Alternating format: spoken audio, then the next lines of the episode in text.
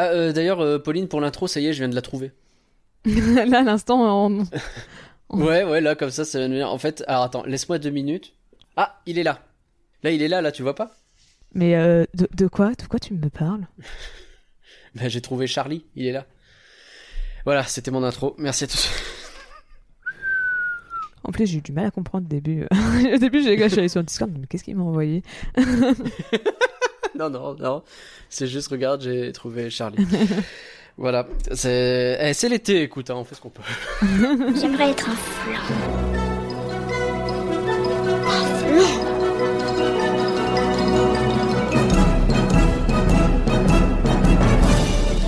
Tout ça, c'est des trucs minables, c'est du flan. Vous laissez pas avoir À tous les coups, c'est du flan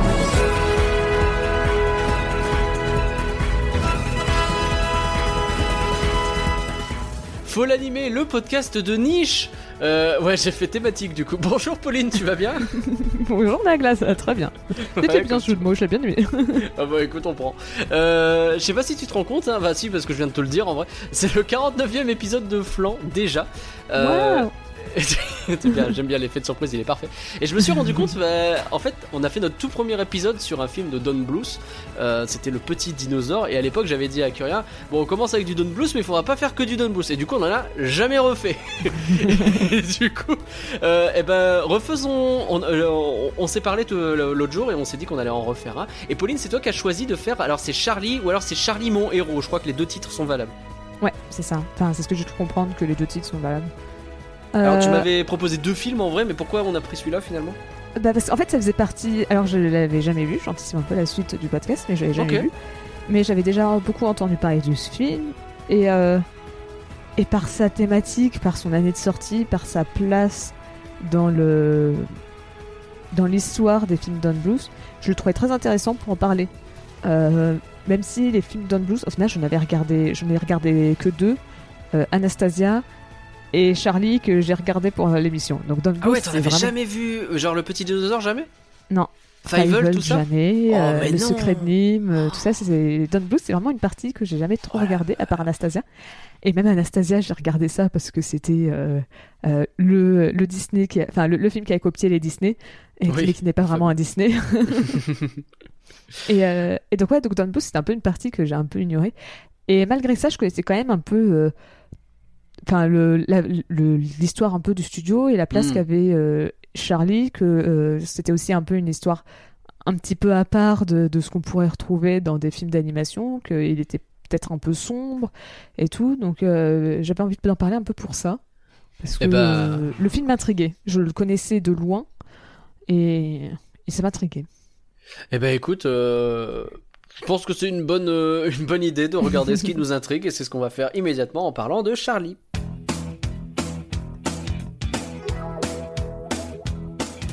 Nous avons fait un flanc exclusif sur Dingo et Max qui est accessible bien entendu à nos patrons. Si vous voulez le voir, il suffit euh, de nous aider à faire vivre ce podcast sur folanimé.patron.com. Il suffit de 5 euros, on paye une seule fois, il y a un système d'abonnement c'est vrai, mais en vrai vous pouvez repartir tout de suite, vous payez une seule fois, c'est bon, vous avez accès.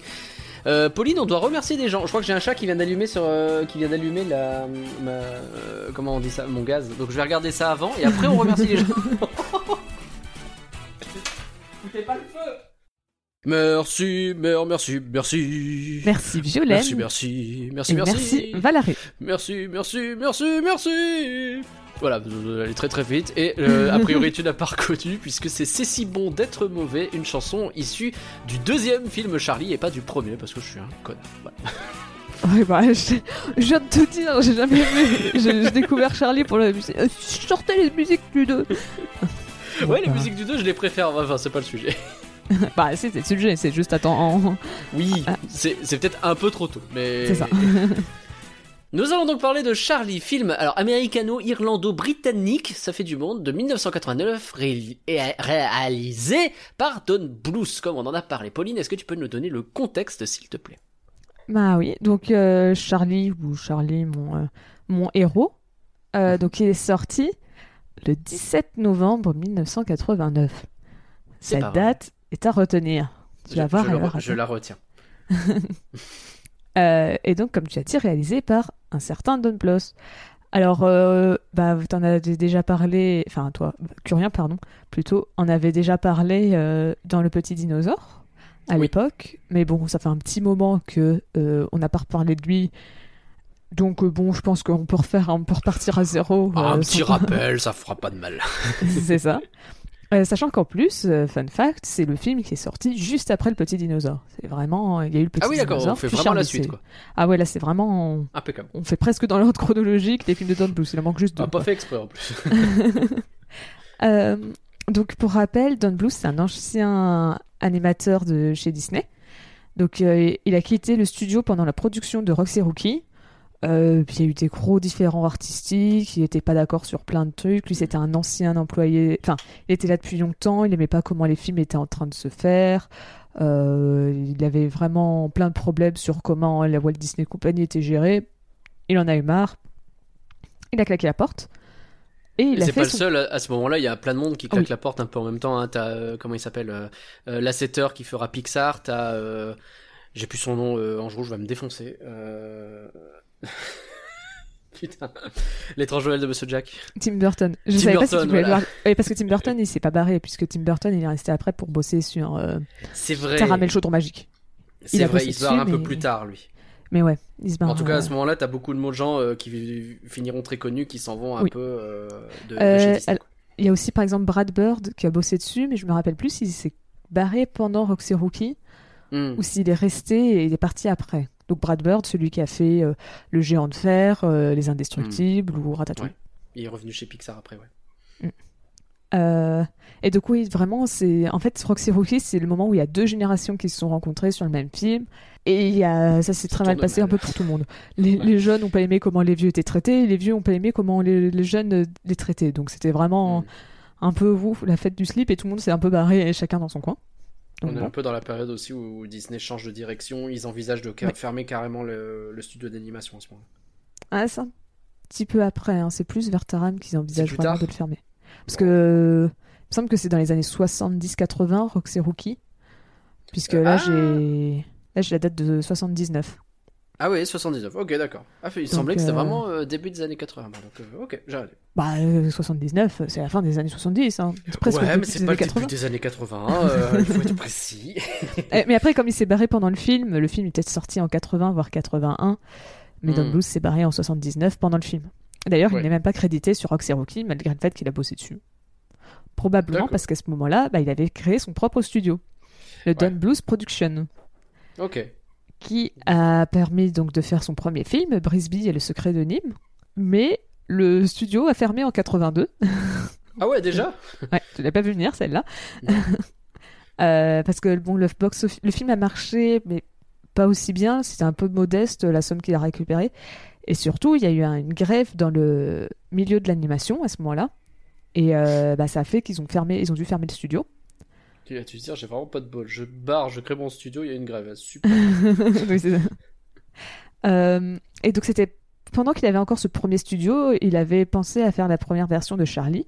Donc à ce moment-là, c'était un, euh, un film qui mettrait en scène un, un chien détective privé. Oh, Et l'idée, c'était d'en faire, d'en faire une petite histoire sur un film d'anthologie. Donc, euh, il y aurait eu trois histoires. Donc, un film d'anthologie, c'est quand il y a plein de petites histoires à l'intérieur qui sont différentes les unes des autres. Euh, il y a aussi les, comme les séries d'anthologie. euh, par exemple, une série d'anthologie connue, c'est euh, La quatrième dimension, oui, bah oui, forcément. qui, euh, qui a une histoire et des personnages originaux à chaque fois. Mais donc, il voulait faire un petit film comme ça, avec trois histoires différentes. Et donc, ça, ça Ok. devait être une seule de ces histoires. Mais bon, bah, le film a été annulé parce que bah, le studio a fermé. C'est une bonne raison.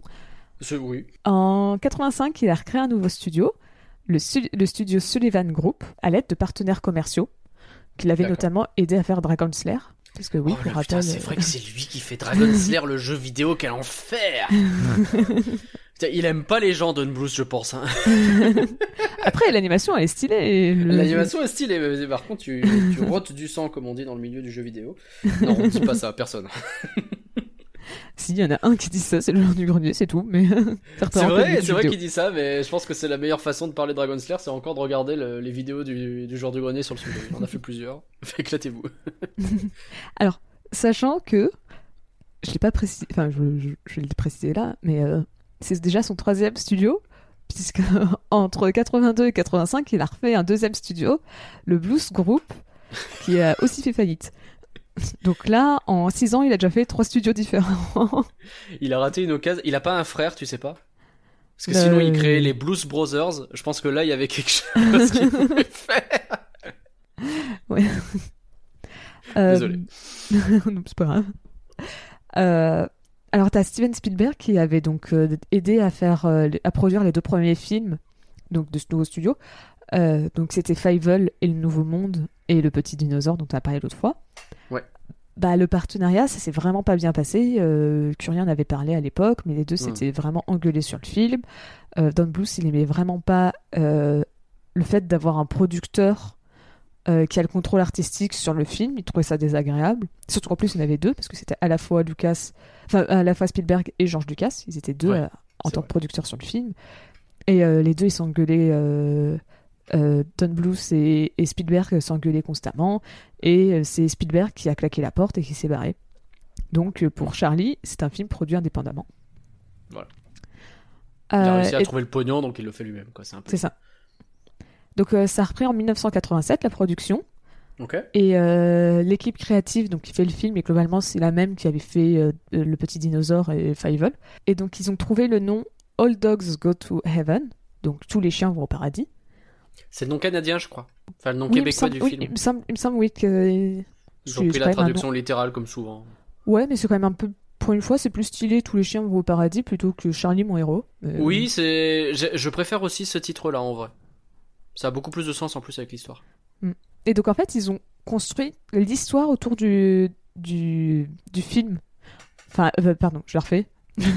Parce que c'est mieux finalement. ils ont décidé de construire l'histoire du film autour du nom. Voilà, dans ce sens-là, c'est. D'accord. Il, me- il me manquait une partie de la phrase. C'est mieux. Euh, et ils sont instamment inspirés de- d'une histoire, enfin de, de, de films comme La vie est belle, ainsi que euh, du li- d'un livre en question, euh, donc un, un film de Bess Brown euh, qu'il avait lu quand il était petit. Mais en... un livre, du coup. oui. Un livre, pardon, qu'il avait lu de Bess Brown, qui avait le même nom, et qu'il avait lu quand il était petit. Mais en fait, euh, il a fait une histoire totalement originale, parce qu'il se rappelait plus vraiment de l'histoire. Et, euh, et donc, il a refait une histoire euh, totalement différente. euh, juste, il a gardé le nom du livre. C'est comme ça que l'idée est venue. Ok. Donc, c'est un style très particulier. Mais donc, c'est reste une adaptation. li- Enfin, c'est. C'est pas une adaptation, c'est marqué nulle part que c'est une adaptation. Mais Ouais, il a lu un truc et vaguement ça ressemble, quoi. mais c'est ça, mais en même temps, l'idée vient de là, mais en même temps, c'est pas la même histoire, donc bon, c'est un peu un truc bizarre. Hmm. Euh, et surtout, il voulait de pas, pas du tout changer de nom, il voulait garder le même nom, parce qu'il trouvait que le titre était provoquant. Genre, euh, ça, les, les gens, ça, ça provoquait des choses chez les gens, euh, soit de l'intrigue, soit ils étaient énervés parce que, oh là là, c'est un peu. bah, on parle des États-Unis, et quand tu parles de religion Oui. aux États-Unis, c'est pas pareil. Direct, ça se vénère. Donc pour les donc pour les voix américaines, on retrouve euh, Burt Reynolds et Dom DeLuise, DeLuise, Ok. Dom. donc c'était deux acteurs qui, euh, qui avaient déjà travaillé ensemble sur cinq films déjà avant. Ouais. Et comme ils étaient super potes, et ils se connaissaient bien et tout, ils ont demandé à, à enregistrer dans la même cabine pour pouvoir ainsi improviser leurs lignes ensemble. D'accord. Et donc au final, bah ils ont tellement, genre ils avaient vraiment un concept. Enfin, les deux marchaient tellement bien ensemble, ils, ils arrivaient tellement à re- rebondir l'un sur l'autre qu'il y a plein de phrases qu'ils ont laissé, euh, ils ont laissé les improvisations, Hmm. notamment toute la scène dans l'église où euh, Gratouille fait des fait sa, sa- sa tirade émotionnelle. Ouais. Là, cette scène est improvisée euh, par les deux acteurs. Ah bah elle est trop bien cette scène. Euh, alors là, je vais totalement casser l'ambiance parce Allez, que je vais parler, je vais parler de la doubleuse de Anne-Marie. Ouais. Donc c'est Judith Barcy. Ouais. Donc euh, c'était une petite fille qui avait 10 ans. Elle avait notamment doublé Ducky dans Le Petit Dinosaure. Mais Curien m'avait parlé de cette anecdote, je me souviens. Oh là là, non. Vas-y. Et bah, elle fut tuée en même temps que sa mère par son père abusif. qui Ouais. après s'est suicidé et après les avoir tués. Quelques jours après les avoir tués, s'est suicidé. Et vraiment, j'ai lu l'histoire en- entière et c'est vraiment déprimant parce que le, le père, il a fait constamment des menaces, la mère, elle a essayé constamment de s'enfuir, sauf que la police la Oh. croyait pas. Oh, c'est pas vrai. Et au final, c'est l'agent de la petite fille qui, euh, bah, comme elle s'est mis à avoir un, un agent, comme elle commençait à travailler dans le milieu du cinéma, qui s'est retrouvée à, à s'inquiéter quand elle a vu la, la petite fille Judith totalement paniquée, euh, faire des crises Hmm. de stress et tout. euh, et donc elle l'a emmené voir un psy. Le psy lui a dit Oula, mais il y a vraiment un problème chez elle, je pense, euh, faut faire quelque chose. Et en fait, la mère était en train de- d'essayer de s'enfuir et de préparer, les, de préparer un sac pour partir. Et le père les a abattus, euh, la petite fille et donc la mère, euh, avec un pistolet, Oh la vache. avant qu'ils aient, avant qu'elle ait pu euh, quitter la maison. Et c'est vraiment, c'est vraiment déprimant parce que tu vois que dans l'histoire, qu'elles elles ont passé longtemps à subir les menaces et tout, et que personne agissait. Et c'était, ça me mettait un bon coup au moral. Tu m'étonnes. C'est- Et donc, euh, elle est morte un an, un an avant la fin du film. Et Ah ouais. donc, ce qui fait qu'elle a jamais vu euh, Charlie, elle a jamais vu non plus euh, le petit dinosaure, Oh là là. c'est- puisque les deux, les deux sont sortis après sa mort. Et donc, dans Les Artistes, bah, ils ont, forcément, ils ont été émus par l'histoire, hein, c'était vraiment affreux. Mhm. Et ils ont fait quelques changements pour un peu euh, lui rendre hommage ou des choses comme ça. Donc, ils ont notamment un tout petit peu modifié le concept art de Anne-Marie pour qu'il lui ressemble un petit peu plus. D'accord. Et l'autre, c'est euh, la scène où euh, euh, Carcasse Ouais. tire avec. avec enfin, c'est pas Carcasse, c'est un des sbires de Carcasse, tire avec sa mitrailleuse Mhm. sur Charlie et Anne-Marie.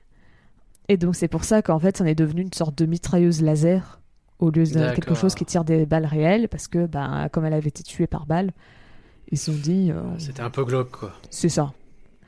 Ouais, ouais, c'est une arme thermonucléaire, on comprend pas trop. euh. Oui, c'est ça. Ok. Eh Et ben t'as super. aussi la mu- il y a aussi la musique de fin, Love Survive, qui lui est dédiée. Ok, ouais, ça, Donc l'amour sur lui. ça a du sens. Ça a du sens. Ouais, ouais, je me souviens maintenant que qu'un euh, avait déjà bien plombé l'ambiance avec cette anecdote euh, dans le flanc du petit dinosaure, parce que bah oui, effectivement, c'était la, c'était la, la comédienne qui jouait Bucky également. Euh, et, et ouais, ouais, c'est dur, c'est dur parce que le film est dur en plus. Donc, euh, Mm. Ah bah oui, bah tout le film qui traite de la mort et tout, c'est, je pense que ça devait être dur pour les, les artistes de travailler dessus, d'entendre sa voix et d'avoir des scènes de paradis et tout. Euh, je pense que vraiment l'ambiance sur le film, ça devait pas être, euh, ça devait vraiment être Un peu euh, glauque, ouais. Ouais. C'est clair. Euh, en parlant aussi donc sur le thème des changements, même si là cette fois c'était des changements qui ont été faits pour des raisons marketing, on va dire, Mhm. bah, le film il, est, il était jugé trop sombre. Ben oui. Ce qui est pas étonnant quand tu vois le produit du Je final. pense qu'on va en parler, mais oui. Et il risquait une classification PG au lieu d'une classification euh, G. Donc euh, G, donc G, euh, c'est vraiment l'équivalent du tout public. Ouais. Et le PG, c'est interdit au moins de 10 ans, ça sera en français? Enfin en France? Je crois que c'est ça, ouais. Alors nous, on n'a pas des équivalents euh, exactement pareils Ouais, parce qu'on a c'est- des. C'est déconseillé au moins deux et il faut qu'ils soient accompagnés ou quelque chose comme ça. Là où aux US, c'est plus vénère. Ouais. Euh, parce qu'ils interdisent véritablement l'accès à une certaine catégorie d'âge. Et il est évidemment hors de question qu'un film d'animation, il y ait une partie du public euh, jeune qui puisse pas y aller, quoi. C'est ça. Sachant que eux, ça monte beaucoup plus facilement qu'en France. hein. Chez eux, Ouais. tu dis quelques insultes, euh, enfin insultes. Même c'est même pas des insultes très vulgaires, hein, mais juste des sortes d'insultes, euh, c'est suffisant pour euh, Hmm. pour passer. euh, S'il y a des morts, euh, des choses comme ça, ça peut très vite monter dans une classification interdite, enfin PG donc. Et euh, et donc ouais, donc c'est- pour ça ils ont supprimé quelques scènes. Donc euh, donc par exemple, euh, quand euh, Charlie se fait frapper par la voiture. Ouais. À la base, on aurait dû voir son corps voler. Et Genre, Oh, on aurait dû vraiment voir l'impact de la voiture sur le corps et le voir euh, un peu voler et tomber dans l'eau. Let's go. Bon, bah. C'est comme si la scène n'était pas déjà suffisamment glauque. Mais il paraît que dans certains concept euh, books, on peut trouver justement cette scène euh, bah, de Charlie qui se fait taper dans par la voiture. D'accord. voilà, si vous voulez voir un truc glauque. si vous voulez voir un chien mourir, une possibilité. Après, ouais, Euh. c'est, c'est, enfin, euh, quelque part, je me dis cette scène, je trouve presque qu'elle fonctionne mieux avec le côté évocateur. Je pense, pour le coup, Après, pas je sais pas du tout comment il l'aurait fait S'il l'avait montré, est-ce que ça aurait été quelque chose de vraiment voyeurisme ou euh, en restant un petit peu dans l'évocation Je sais pas. Donc, euh, Après, il y a aussi la scène du cauchemar, donc de Charlie euh, quand il s'imagine en enfer, qui est Mhm. raccourci. Ah ouais. Ah ouais, c'était censé être plus long ce truc-là. Ok, cool. Et euh, donc, a- comme je disais, il y a des insultes qui ont été supprimées. Alors, c'est marrant. Les insultes, elles sont supprimées. Enfin, en tout cas, certaines sont supprimées du film, mais pas de la, scène- Ouais. enfin, de la BO. Ah ouais quand on écoute de la BO, tu entends toujours quelques insultes. Alors, bon, encore une fois, par insulte, euh, c'est pas des trucs vulgaires dont je ne vais pas utiliser les termes ici. Euh, Mm. c'est vraiment euh, des, des insultes. C'est damn. Ouais, d'accord. Mais euh, Ouais, genre fait chier quoi. ouais, c'est ça. euh, genre, pour nous, c'est vraiment. euh, oui, oui, ouais. Bah, ça peut surprendre dans un film d'animation qui vise un jeune public. Aux US, c'est carrément. Ouh là là, il a dit un gros mot là. Ouais, puis en plus, Dem, c'est vraiment le fait. Euh, en fait, c'est vraiment des bails de. euh, ça renvoie à l'enfer, quoi. Je sais même pas si ça serait vraiment traduire par féché. Parce que ça serait Oui. plutôt. Enfin, c'est c'est un mélange. C'est c'est quelque part entre mince et féché. Je sais pas si c'est aussi vulgaire que féché, c'est juste que ça, ça renvoie encore une fois à la religion et le. Ouais, ça, comme si sacre bleu, j'ai envie de dire, parce que c'est Ouais, c'est presque ça sacré, dans tu vois. Sauf que bon, bah, c'est old school, mais. oui, un c'est peu c'est exactement quoi. ça. Hmm. Et euh, alors, fun fact, Blues, il avait donc euh, la version originale du film sans, sans toutes ces coups, euh, enfin sans toutes ces censures. Euh, donc sur une pellicule qu'il avait chez lui. Ok. Et en fait, il voulait les diffuser par la suite dans une version un peu une sorte de director's cut. Ouais. Sauf que la copie qu'il avait, elle a été volée. Ah merde Et donc, euh, bah c'est- alors.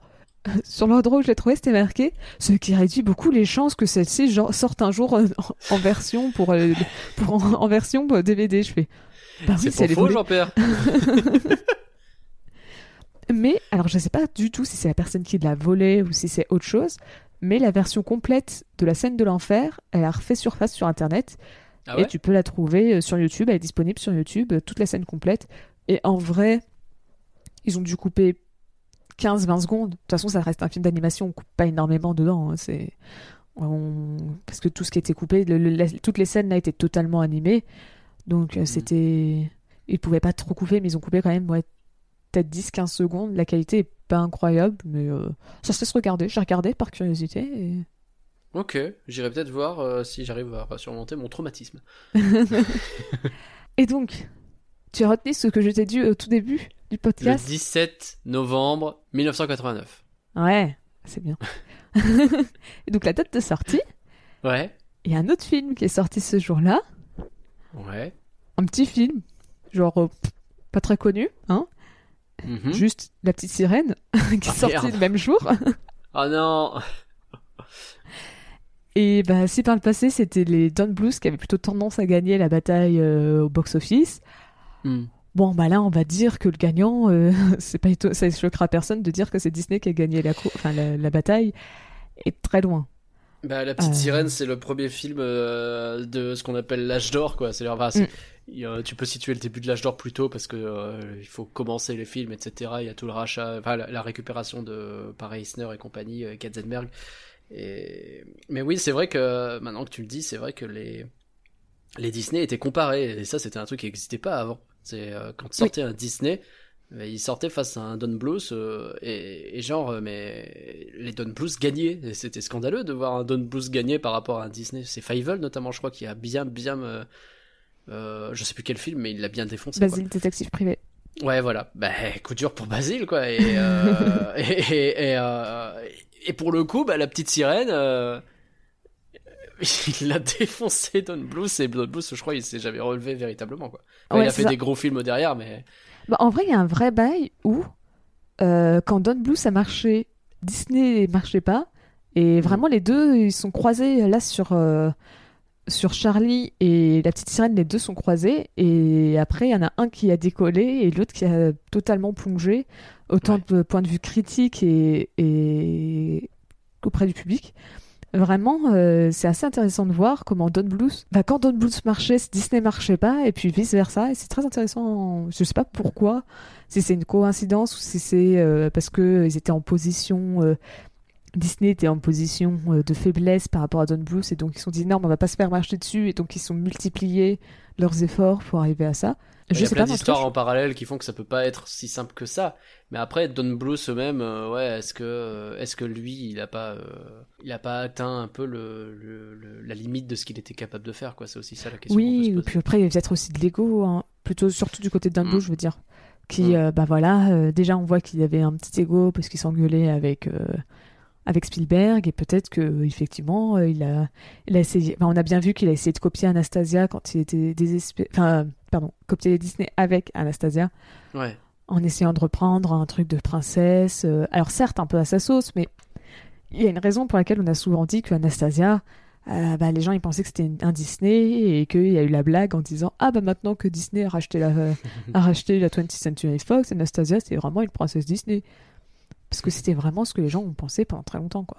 Bah oui, forcément. Donc bref, donc pour revenir euh, après cet aparté sur, sur Non, mais la psychologie de Don Bluth. Quels sont ses problèmes? Après, vu ses films, je pense qu'il a beaucoup de problèmes. De toute façon. Euh, donc ouais, donc en gros pour un budget euh, de 13,8 millions de dollars, il en remporte 27 millions de dollars aux États-Unis. Donc ce Oh, qui est correct, correct. hein, il a Mm. fait, il est rentré dans ses frais, mais c'est deux fois moins que Fievel, le Ouais. petit dinosaure et la petite sirène. Ouais, Puisque ils voilà, ont- surtout ça. ils ont tous, euh, ils ont tous à peu près fait 84 millions de dollars sur le sol américain. Là, c'est que les chiffres pour les Américains. Je sais pas si Charlie est pas sorti. en- Enfin, si, il a dû sortir en France, mais impossible de trouver les chiffres euh, du box-office de Charlie dans le monde. Est-ce qu'il est sorti au cinéma en France? J'en sais rien. Moi, j'avais la VHS, hein, je vais en reparler plus tard. Mais est-ce Bah, qu'il est bah. sorti au ciné? Ça, j'en sais rien. Je suis incapable de te dire. Donc, donc ouais, donc c'est un sorte de semi-échec parce que ça, le film a marché. Le, le public était toujours un peu, derrière- enfin le, le- pardon, la critique disait que c'était un bon film, pas incroyable, mais que c'était un bon film et tout. Mais bon, tu sens en fait que vraiment ça commence. euh, Charlie marque un peu le déclin de, euh, des films Don Blues de manière générale et ça sonne ouais un peu le début de la fin. Coup dur parce qu'il en a pas fait 35 des films euh, avant Charlie, donc euh, Mm. C'était un peu coup dur. Est-ce qu'on a un Rotten Tomatoes? On a un Rotten Tomatoes. Donc, euh, auprès des critiques, il a eu 44%. Oh la vache Ça fait un peu mal. Et pour euh, les spectateurs, 63%. Ah ouais. Ah Et il ouais. n'y a pas de consensus. Première fois que j'ai ça sur Rotten Tomatoes, il n'y a pas de consensus. Ils se sont trop tapés dessus, euh, c'est ça, ils ont fait non, flemme. Incapables de se mettre d'accord. Mais quand même, par exemple, on noterait que euh, il y a, pour euh, les spectateurs, il y a quand même 205 plus de 250 000 reviews. Enfin, Oh critiques. ah oui, c'est beaucoup. Ouais, c'est. Tu sens que c'est un film qui a beaucoup parlé à un public et en fait, on sans trop anticiper ce qui se passe euh, pour le futur, mais tu te rends compte que le film a quand même bien marché, mais par la suite, Hmm. et que c'est devenu un film culte par la suite et notamment par la cassette, comme toi tu l'as dit que t'en avais une. Et... Et oui, je te le confirme. En résumé, Charlie, c'est l'histoire d'une gamine qui sait pas s'en sortir par elle-même, alors elle demande à des chiens de l'aider. Et vas-y que je veux une robe, et puis des parents, et puis il faut aider les pauvres, et puis raconte-moi une histoire. Bref, ce film nous raconte que les chiens sont beaucoup trop sympas, et qu'à la fin, ils gagneraient à l'être beaucoup moins. Je me rends compte que ce résumé, il est très bien quand on prend pas en compte le fait que l'actrice euh, a eu des problèmes. On va faire comme si euh, c'était complètement décorrélé, puisque ça l'est. Oui, oui. Quel enfer. Euh, alors Charlie, c'est du flan ou c'est pas du flan? Donc du coup, Pauline, tu, nous- tu nous l'as dit tout à l'heure, tu n'avais jamais vu ce film. ouais, alors, en fait, j'avais une toute petite expérience avec ce film, mais genre petite. Ouais. Il y a peut-être bientôt 10 ans, un truc comme ça, peut-être un petit peu moins, mais euh, il y a bien 7-8 ans, un truc comme ça, je vais regarder la- une critique. Alors, c'était pas, c'était euh, Nostalgia Chic. Il y avait euh, le, le Nostalgia Critique qui faisait des critiques en Ah oui. Et il y avait sa, sa version féminine, euh, Nostalgia Chic, qui, faisait, qui avait fait qui maintenant ça, euh, a totalement délaissé son nom de scène euh, Nostalgia Chic pour revenir sur son vrai prénom, euh, Lindsay Ellis. Et qui fait vraiment maintenant des très bonnes vidéos sur le Hobbit et des trucs comme ça. Donc je Ah, conseille. c'est elle, ok, d'accord. et ben à la base, elle a commencé en, en faisant des, des reviews sur le nom de Nostalgia Chic. Et à l'époque, j'avais vu la, la criti- sa critique sur Charlie, même si je connaissais pas le film, j'ai regardé la critique. Et, euh, et résultat, même si bah, donc j'ai jamais vu le film, je me rappelais de certains détails du style euh, Charlie, bah, c'était un escroc, il est mort, il arrive au paradis, il retourne sur Terre. En retournant sur Terre, il s'est damné, et donc il pourra plus retourner au paradis, il sera obligé d'aller en enfer. Et il se lie d'amitié avec une petite fille, et enfin, je me rappelais que c'était un enfant, je savais plus si c'était une petite fille ou un petit garçon. Et euh, à la fin, il décide de sacrifier pour sauver l'enfant, et donc ça lui permettait de retourner au paradis. Donc euh, c'était globalement, je connaissais l'intrigue principale du film, mais je- comme j'avais Ouais, pas t'avais vu, t'avais la base, quoi. c'est ça. Donc je connaissais pas plus que ça, donc euh, donc euh, donc ouais, c'était quand même une découverte pour moi. Et alors, du coup, Mhm. pas facile. Ouais, bah je dirais que c'est pas du flan Ouais. parce que ça reste un film euh, original dans ses thèmes abordés, dans la manière dont il aborde et tout. Après, bah c'est pas un film qui m'a non plus captivé tant que ça et Non c'est pas ouais, c'est j'aime bien mais sans plus. D'accord. Et toi Bien, mais sans plus. Eh bien, moi, euh, comme je l'ai dit, j'ai poncé cette VHS à l'époque euh, quand j'étais petit. Euh, par contre, euh, bah ouais, non, non, c'est pas du flan pour moi. Mais c'est aussi un peu un film, j'ai jamais trop compris pourquoi je l'aimais parce que c'est quand même hyper triste et glauque. Et en fait, bah, je regardais pas tout la VHS. Moi, en fait, je lançais le film souvent. euh, c'était à partir du moment où il récupère Anne-Marie. Tu sais, après, t'as toute la période un peu joyeuse où ils gagnent des courses, ils font un grand casino, c'est vachement chouette et tout. Elle essaye des robes, c'est rigolo, etc. Et puis j'ai arrêté au moment de la chanson de l'alligator parce qu'à ce moment-là, euh, c'était juste après qu'elle devient malade et puis après il se passe des trucs tristes, etc. Elle fait non non c'est exi- voilà j'esquivais toutes les dingueries. Euh, alors en vrai j'esquivais pas toutes les dingueries, hein, on va reparler de la scène de, du cauchemar et tout ça, mais j'esquivais déjà une bonne partie des dingueries et ça en faisait un film très sympa. Donc c'est pas du flan dans bien 70% du film, le reste je j'ai occulté pendant très longtemps. Maintenant je le revois en entier et ouais si euh, je le- je continue à dire que c'est pas du flan, mais il y a des problèmes. Mais pour vous aider à déterminer si Charlie c'est du flan ou si c'est pas du flan, parlons-en plus en détail. C'est divin d'attendre son destin. Vous êtes à bout, dégoûté de tout, et tout à coup vous trouvez un os devant vous. Oh Charlie, t'oublies que c'est un monde de voitures cassées, de portes grinçantes, de rêves brisés et d'étoiles filantes. Mais je n'en ai pas fini des soucis de la vie. Je n'aime pas mentir, mais je veux pas mourir. Et dans trois secondes, le temps qu'elle réalise. Et elle va voir, Charlie, qu'est-ce que tu fais? Vous allez voir, Qu'est-ce que tu caches dans ton dos? Elle va voir. Charlie, ne remonte pas cette montre! Une surprise. Et cette fois-ci, on va commencer par euh, une fois n'est pas coutume. euh, je voudrais parler du doublage en fait, parce que je pense que c'est ce que je préfère et je pense que c'est pour ça que j'ai adoré le film quand j'étais gosse. En fait, il y a une alchimie entre Gratouille et Charlie qui est formidable. Alors, il y a Richard Darbois évidemment qui joue Charlie, euh, ça fait partie des des rôles que je préfère chez lui parce que je trouve qu'il le fait hyper bien. Je veux dire que ce soit pour chanter. Alors c'est pas un grand chanteur Darbois, ça l'a jamais été, mais ça fonctionne. Mais même quand il joue le chien bourré, il est excellent quoi. Enfin c'est quand même Ah mais je suis d'accord, je savais pas du tout que c'était moi je commençais, je fais oh mais c'est Richard Darbois. Oh, c'est trop ouais. cool. Et ouais, c'est vrai que tu dis que c'est peut-être un de tes rôles préférés et ouais, je suis tout à fait d'accord avec ça. Oh, c'est bon après il a eu des, vraiment des rôles incroyables donc euh, c'est dur. Oui bien sûr. Franchement, si tu dois faire un top 3 de Non, je, je- je Richard suis tu- de faire un top. Euh, moi je suis sûr qu'il est dans son top 10, mais je pense que j'ai 30 voix dans son top 10, tu vois. c'est ça, c'est- vraiment Richard Darbois de manière générale, c'est quand même une, une voix et donc euh, il en jette, mais vraiment euh, par rapport sur certains films où il est presque gâché, des choses comme ça, parce que sur les personnages, on lui a dit tiens, fais le dinosaure dans le monde d'Arlo. Non, le voyage.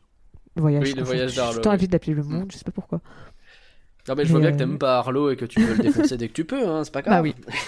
Mais attends, et c'est un peu gâché Richard Darbois de le mettre sur le dinosaure, euh, sur le T-Rex. hein. C'est vrai que c'est un peu gâché Richard Darbois. C'est vrai que vous avez un Richard Darbois, utilisez-le bien, je sais pas.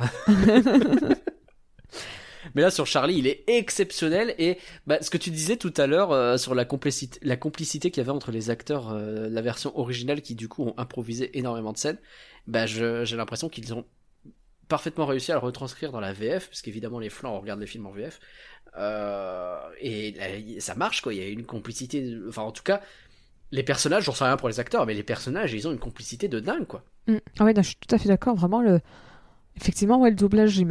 Après, comme je connais pas du tout le film en VO, je sais pas ce que je loupe ou des trucs comme ça. Bah Est-ce que les est-ce que les musiques sont mises en VO, des trucs comme ça, je sais pas. Après, en plus, j'ai remarqué vraiment des blagues qui sont probablement que là en anglais.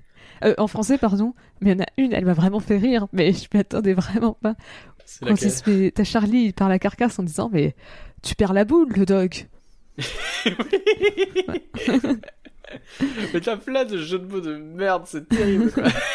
mais vraiment, en plus, c'est vraiment des jeux de mots. Bah, tu sais que c'est pas des jeux de mots qu'ils ont récupérés d'en anglais parce que Ah bah ça marche pas comme, comme blague en anglais, en anglais.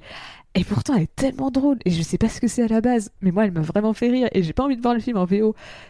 J'ai envie de rester sur ma VF et de faire, mais elle est trop bien la VF. euh, pas besoin de VO. Moi, je vous laisse, Mais euh, je vous laisse votre version. Et... Moi j'avais noté en blague euh, l'Himalayas, l'Him... Voilà la vache, j'arrive pas ce soir.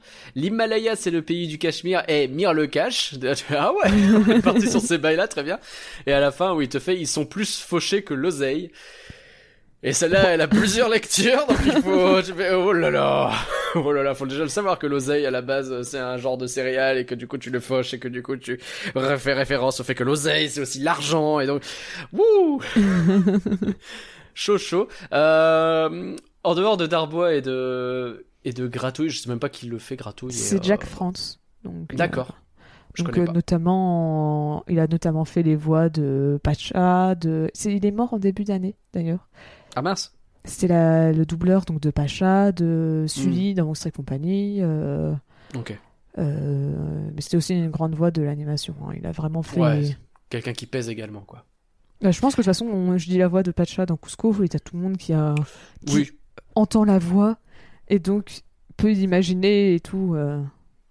On, on, on visualise très bien ce que c'est et c'est rigolo en plus parce qu'il joue vraiment cette espèce de petit roquet euh, très très énergique, très très énervé. Là, c'est très, ça donne un, un contraste intéressant. Mais au-delà de eux deux, enfin, je veux dire tous, je les trouve exceptionnels quoi. Je me suis arrêté moi à un moment donné sur le commentateur de la course de rats au début qui parlait hyper vite. Et messieurs, bonjour avec Rapido qui reprend la tête et bienvenue. Et puis euh, Ramolo qui passe devant Ratibus et raplapla. Et là, t'as tous les noms de rats en plus. Tu fais, oh la vache. et ça s'enchaîne hyper vite avec l'animation qui va bien aussi. Je suis là, je fais, mais qu'est-ce qu'il est bien ce film. Et oui, c'est vrai que c'est vrai que ce passage, ça va à une vitesse. Le gars, il parle vraiment. Waouh, je sais pas combien de mots il disait, il prononçait en une minute, mais euh, il y allait à fond. Ouais, il y allait vraiment à fond. Euh, les voix de Carcasse, de, de Zigouille aussi, donc son son son bah son, son sidekick euh, qui zozote. Euh, tous tous voilà, je trouve ils ont une voix, ils ont quelque chose qui fonctionne quoi. Et voilà, je c'est pour ça que je voulais commencer par ça parce que je pense que c'est pour ça que le film a résonné. C'est pas souvent qu'on comprend, tu sais, à quel point un film résonne, mais là c'est vraiment en les réécoutant, je suis avec eux quoi. C'est vraiment euh, dès le début quand ils sont en train de s'engueuler sous terre là. Alors pourtant je voyais pas souvent le début du film, mais euh, j'étais là quoi et et ça donnait bien envie. Derrière, alors euh, est-ce qu'on attaque tout de suite la partie euh, la thématique hardcore ou est-ce que tu veux commencer par les problèmes de type racisme alors, attends. Donc tu es en train de dire que le racisme, c'est pas hardcore Alors, oula, c'est pas du tout ce que je suis en train de dire. Ce que je veux dire, c'est euh, la thématique hardcore, c'est plus dans le sens le film il est glauque, triste, etc. Quoi. Oui, oui, j'ai compris. pas. Je préfère préciser. non, parlons Euh. quand même effectivement des problèmes de la, la- la glissade du siamois au début, dans, dans- dans le chien retombe Oh. toujours sur ses pattes là. Oh la vache ouais, euh, c'était euh, fou. Oh, même les aristochats, c'était subtil par rapport à ça. hein. Ah, Vraiment C'est là. clair. C'est clair, on est parti sur du Michel Leptir, quoi. C'était terrible. Ouais. Puis t'as ça, et puis en, en un peu plus subtil, mais qui m'a peut-être tout autant gêné, Ouais. bah c'est le crocodile. Oui. Je veux dire, le- le- l'os dans le nez et euh, les grosses lèvres. Ouais, ouais, ouais, ouais, ouais, c'est Et compliqué. Hein. Et je- euh, qui est dépeint comme un genre de cannibale, de toute façon. Hein. Là, il y a C'est Sacha ça, oui. Distel qui est en train de lancer sa meilleure musique. Hein. C'est... Ouais, c'est compliqué, ouais. ouais. Genre, ok, certes, c'est un crocodile, donc il n'a pas de couleur de peau, mais Hmm. de par comment le personnage est représenté, comment il parle et tout, on sait très bien euh, quel, euh, ce qu'il voulait dire. Et bon, ça fait, ça l'a fait un peu mal, genre. euh. Et pourtant, bah, en fait, ça m'a surtout un peu étonné parce que c'est peut-être, on va dire, l'une des preuves les plus récentes, on va dire, que de un des exemples les plus récents de, de racisme dans les. Ouais. Parce que tu vois, c'est un truc où quand on imagine le racisme dans les dessins animés, enfin dans les films d'animation, bah on imagine beaucoup, bah voilà, on pense aux Aristochats, la belle, la belle Bah, clochard, Peter 20 Pan ans et avant, tout. quoi. C'est ça. Euh, les livres de la jungle, peut-être même Dumbo, et on repense à tous ces exemples-là, et ouais, euh, 89, quoi, les gars. parce qu'à la limite, Pocahontas, des films comme Pocahontas ou Aladdin sur comment ils dépeignent euh, Jasmine, ou- c'est ça, c'est c'est problématique, mais c'est pas du tout la même manière. C'est juste, bah, bah pourquoi tu sexualises euh, quelqu'un, une femme, euh, une, une femme quand elle est pas blanche, mais alors quand elle est blanche, tu le fais pas. Bon, mais c'est un autre Ouais. problème, mais c'est un autre type. Mais vraiment avoir du racisme aussi vénère que ça, Là, c'est vraiment du cliché de bas étage, quoi. Ouais, c'est ça. euh, Et, gars, vraiment, ça m'a fait, j'ai fait, oula, ah ouais, C'est chaud. euh, C'est très très chaud. c'est on, pas on Enfin, plus, éventuellement- heureusement. Oui, euh, heureusement, oui, effectivement. On peut euh, éventuellement euh, évacuer cette séquence improbable de l'alligator parce que je ne comprends pas ce qu'elle fout là. C'est long et ça sert à rien. Je Alors- jamais. euh, Fun fact. Euh, donc, la nostalgia chic, pardon, a Ouais. inventé le terme Big Lipped Alligator Moment, donc pour le moment de l'alligator à grosses lèvres. Ouais. Et en fait, c'est devenu quelque chose de très pour justement parler euh, de- d'un moment dans un film où bah euh, l'histoire avance pas, c'est une scène qui sert un peu à rien, genre tu sais pas pourquoi elle est là, Ah ouais. ça a pas trop de sens et tout. Et en fait, c'est devenu un vrai terme qui a été réutilisé par la suite. euh, Ça a été réutilisé en symbole de ce truc-là, quoi. Enfin, ouais, dans, dans- maintenant, quand tu veux parler d'un moment dans une histoire qui n'avance pas, qui est juste là pour, je sais pas, pour euh, faire une blague, pour faire du marketing, des trucs comme ça, bah, ça s'appelle. Il y a toujours des gens qui continuent d'utiliser le terme Big Lipped Alligator. c'est bon, ça. bon, ça me rassure, du coup. T'as nota- t'as notamment euh, donc un site sur lequel je vais beaucoup, TV Tropes, Ouais, euh, qui euh, cite toutes les ficelles qu'on retrouve euh, dans les dans les films. hein. Donc euh, par ficelle, c'est pas c'est pas des clichés, c'est quelque chose de neutre. hein. Des ficelles, c'est c'est pas bien ou c'est pas mal, c'est juste des trucs qui sont utilisés. C'est la méthode pour euh, faire de la narration, quoi. C'est ça.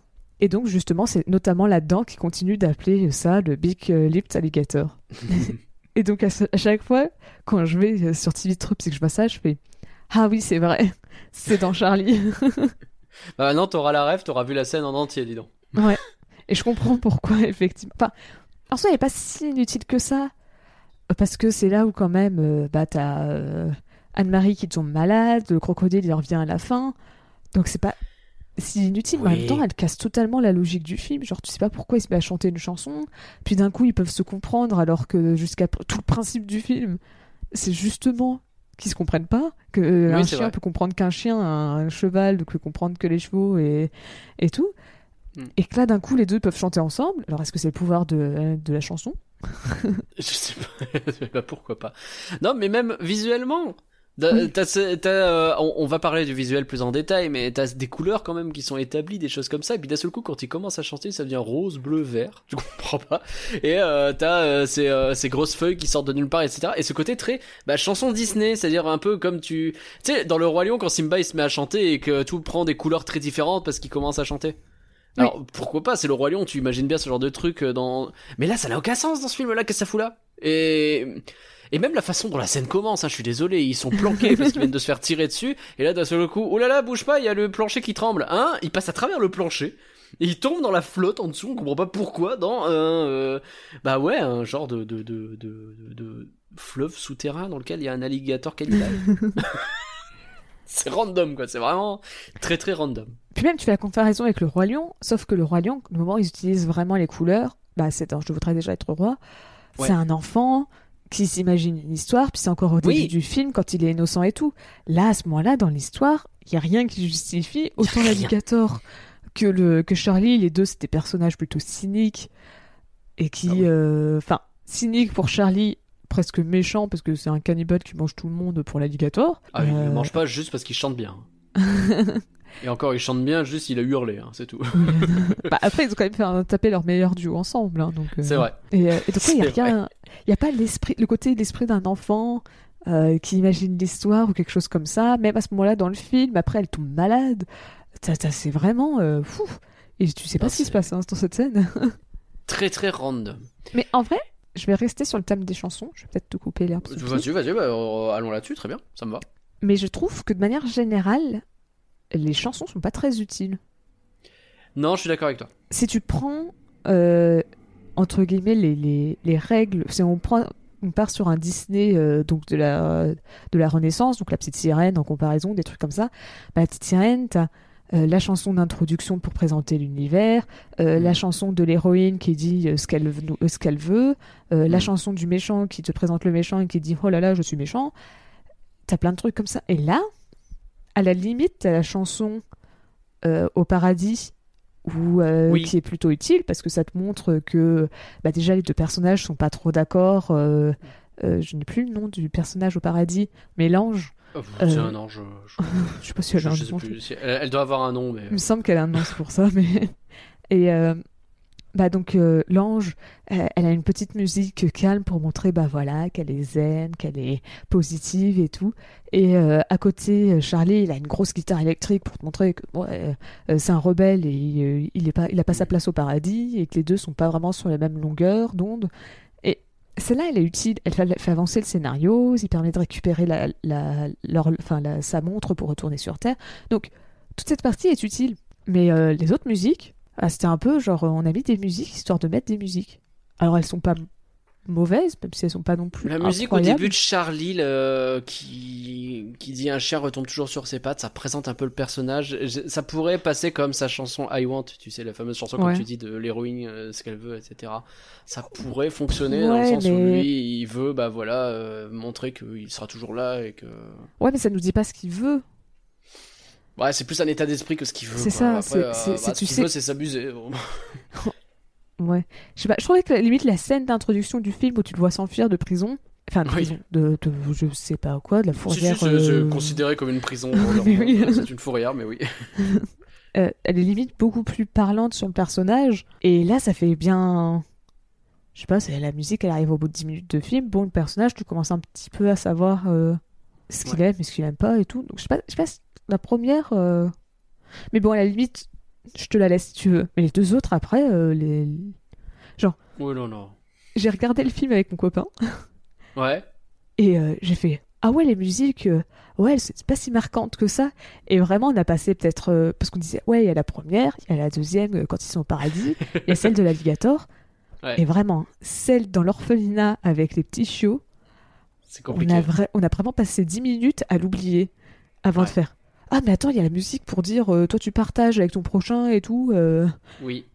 Et waouh, celle-là, je l'ai. Elle sert vraiment à rien. Et en vrai, t'as celle aussi de la gamine qui chante. Mais celle-là, elle. euh, Alors je vois que déjà tu l'as complètement oubliée. Oui. Ça peut. Euh, parce que bon, il y a un petit peu ce côté où elle, elle veut, mais ça arrive trop, beaucoup trop tard dans le film pour que ça ait ce rôle-là. Euh, je veux une famille, on l'a compris en fait. Ah oui, oui. Et, euh, et en- vrai, elle fait. Je crois que j'avais vu la vidéo de Mea qui parlait de ça vite fait. Il me semble qu'elle fait vachement référence au premier film Fievel où ils refont quasiment un- la même chanson en fait que euh, bah, la, la, la sœur de Fievel qui à un moment donné chante euh, à la fenêtre. Mais comme j'ai jamais vu le premier Fievel, j'ai toujours vu que le deuxième. Dans le deuxième, elle rechante à la fenêtre, mais on se moque de cette chanson, alors que dans le premier film, elle était exceptionnelle. Dans le deuxième, ça devient une blague, ce qui est quand même un problème. Bref. Mais tout ça pour dire que ouais, t'as l'impression qu'il a voulu refaire cette scène-là et donc remettre la chanson de euh, la gamine qui chante quoi. Ouais, ok. Ce qui presque plus et il y a plus d'émotion dans le sens qu'on se dit que vu ce qui arrive à l'actrice, cette chanson elle fait bizarre. Mais bon, essayons Mm. de ne pas trop y penser. Euh, donc ouais, des chansons oubliables, je suis assez d'accord. Euh, celle du paradis, c'est peut-être celle qui effectivement reste le plus en tête. Euh... pas plus, hein, pas plus. Mais je te dis, ce que je te disais tout à l'heure, euh, dans le 2, j'en ai une qui me plaît énormément. Il y a même deux ou trois qui me plaisent énormément, sauf que je pense que le 2, euh, tu l'aimerais vraiment pas. Peut-être qu'on aura l'occasion d'en parler à l'occasion, justement, parce que... Là, tu, euh, là, tu me dures parce que autant le premier, le premier Charlie, comme je disais, j'avais vu la critique, donc j'avais des souvenirs et tout. Autant le 2, je connais rien du tout. Hein. Et tu sais que j'ai vu le 3, il y a pas, on, on va peut-être en parler plus tard, mais j'ai vu le 3 il y a très très peu de temps et il est nul à chier. Alors, le 2, j'ai un côté, je l'aime un petit peu parce que je l'ai beaucoup vu aussi quand j'étais petit, autant le 3, vraiment je sauve rien du tout. Alors enchaînons sur un peu le- les autres problèmes donc à ce film. Euh, je voudrais, ouais, bah, il faut, faut, faut rentrer dedans à un moment donné. C'est un film qui est hardcore. On est à la deuxième minute du film. Il y a des chiens qui sont tirés dessus. Genre, ils sont en train de se sauver de la fourrière, machin, et il y a une espèce de gros coup de fusil à pompe, là, ça, bang, ça pète dans, vraiment dans tous les sens. Après, oui, bon, c'est le principe du film. Charlie, il décède très rapidement. Hein, alors on en a parlé. Ils ont retiré son corps qui vole très bien, mais enfin, ça reste que tu vois une voiture qui se jette sur un ponton où il y a un chien et derrière il y a de l'eau. Donc tu devines un peu ce qui se passe. T'as toute l'imagerie de boum, il est balancé au ciel, etc. Euh, Il y a la mise à mort de Zigouille plus tard là, qui est euh, qui est euh, harnaché sur son ancre et qui est descendu petit à petit au piranha parce que pour pourquoi pas. Euh, T'as l'enfer le cauchemar de l'enfer qui est infernal. Il m'a filé des cauchemars, moi, ce truc. euh, J'étais gosse. Mais qu'est-ce que c'est que ce truc? Vous avez un cauchemar d'une minute et juste, juste la montre qui te fait Tu ne pourras plus jamais revenir. Tu ne pourras plus jamais revenir. Si j'avais quelqu'un qui disait Tu ne pourras plus jamais revenir chez moi la nuit, euh, c'était mort. Hein, je dormais plus. C'était terminé. Ça n'existait plus. Une fusillade en rue parce qu'on s'emmerde pas. Euh, Et même la fin, elle est méga flippante avec l'espèce de grosse créature là dehors qui fait Charlie, censé représenter l'enfer ou je sais pas quoi. Anne-Marie est en train de dormir, peinard, et t'as euh, l'attaque des titans là sous sa fenêtre. Oh, rien. Bah, c'est flippant, c'est glauque, c'est triste à mourir. La gamine, il faut qu'elle tombe malade, elle a une pneumonie, on sait pas trop. Le chien, il lui dit au revoir à la fin. T'as les larmes aux yeux. Fais mais qu'est-ce que vous voulez que pourquoi que qu'est-ce qu'on vous a fait Qu'est-ce qu'on lui a fait de mal à Don Bluth C'est ça ma question finalement. Tout ça pour dire qu'est-ce qu'on lui a fait de mal Ouais, non, ça c'est vrai que le film, puis même t'as pas parlé, mais des, des trucs aussi qu'on retrouve pas. T'as quand même des paris, euh, Ouais. t'as, euh, enfin t'as, comment il s'appelle, euh, Charlie qui va être bourré parce qu'il boit de l'alcool. Euh, c'est, vraiment des thèmes. Ah, c'est hyper pas, adulte. Mm. Hyper adulte. Mais tu sais que quand j'étais gosse, euh, il y avait des signes, des, des trucs un peu particuliers, notamment, euh, tu sais, c'est con, mais euh, Carcasse, il passe son temps à dire ta gueule à Zigouille. Ou la ferme. Mais vraiment le ta gueule. Comme ça, euh, genre méchant, juste ta gueule. Et genre, mais c'est pas un film pour enfants, ça. Moi, je me disais, mais en fait, je suis en train de regarder un film pour adultes. Je suis pas censé regarder un film avec des gros mots comme ça.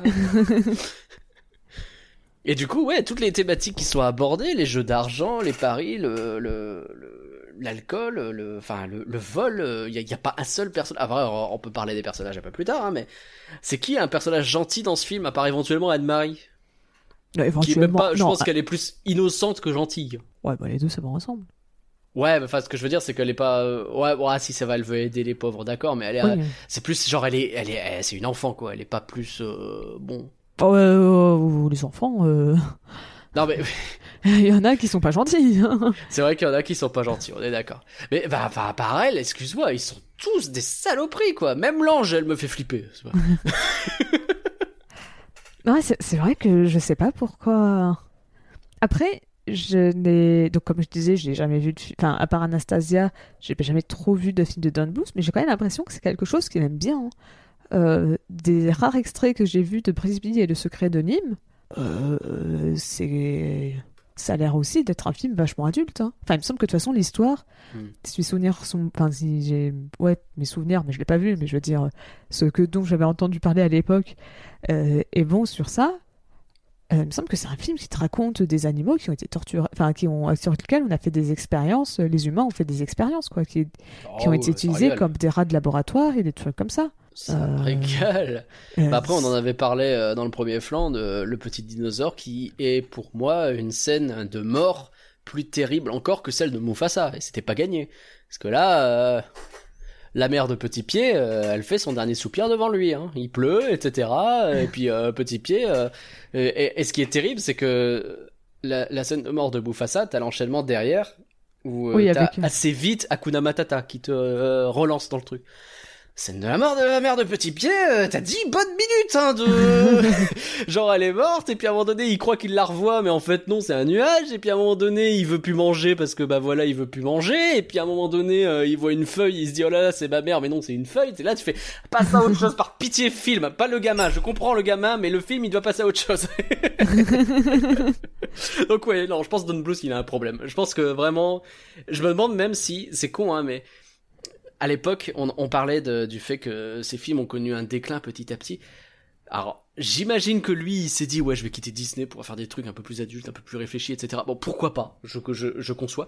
Mais est-ce que t'as pas les familles qui y sont allées pour le premier, deuxième, troisième film et qui, au bout du quatrième, se sont dit, bon, quand même, son truc là, c'est un peu hardcore, peut-être calmer un peu euh, la famille. et euh, la petite sirène, c'est pas mal, hein, il y a des chansons, t'as vu, c'est cool. Après, il y a des chansons aussi dans celui-là. ouais, c'est pas pareil. c'est, mais... Mais- ouais. Après, euh, j'ai pas l'impression que les critiques de l'époque lui reprochaient trop son, Ah non? son, son, pas sa violence, mais le fait que ça soit, que ça soit sombre ou des choses comme ça, quoi. Ah ouais, genre c'était passé euh, à travers quoi. Je sais pas, ouais, je sais pas. Bah, en fait, ça, Je pense que c'est nous qui sommes euh, qui sommes plus dans la même époque. On, on, on ne parle plus à cette période, tu penses?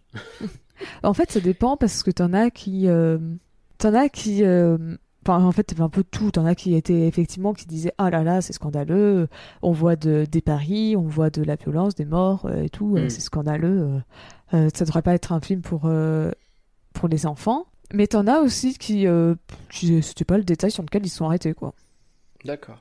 Donc Après, euh, c'est même pas tant. Tu vois, mon problème, c'est même pas de dire il faut euh, censurer l'alcool ou j'en sais rien. Tu vois, je m'en fous de ça.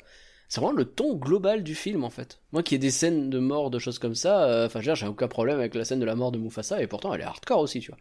Mais tu vois, le ton global, le truc, etc. Là, c'est vraiment du début à la fin. Euh... enfin, rien que le concept, quoi. Le chien, il meurt et puis il se barre quand même pour revivre et du coup, il pourra plus jamais aller au paradis. Je fais, ah bah super.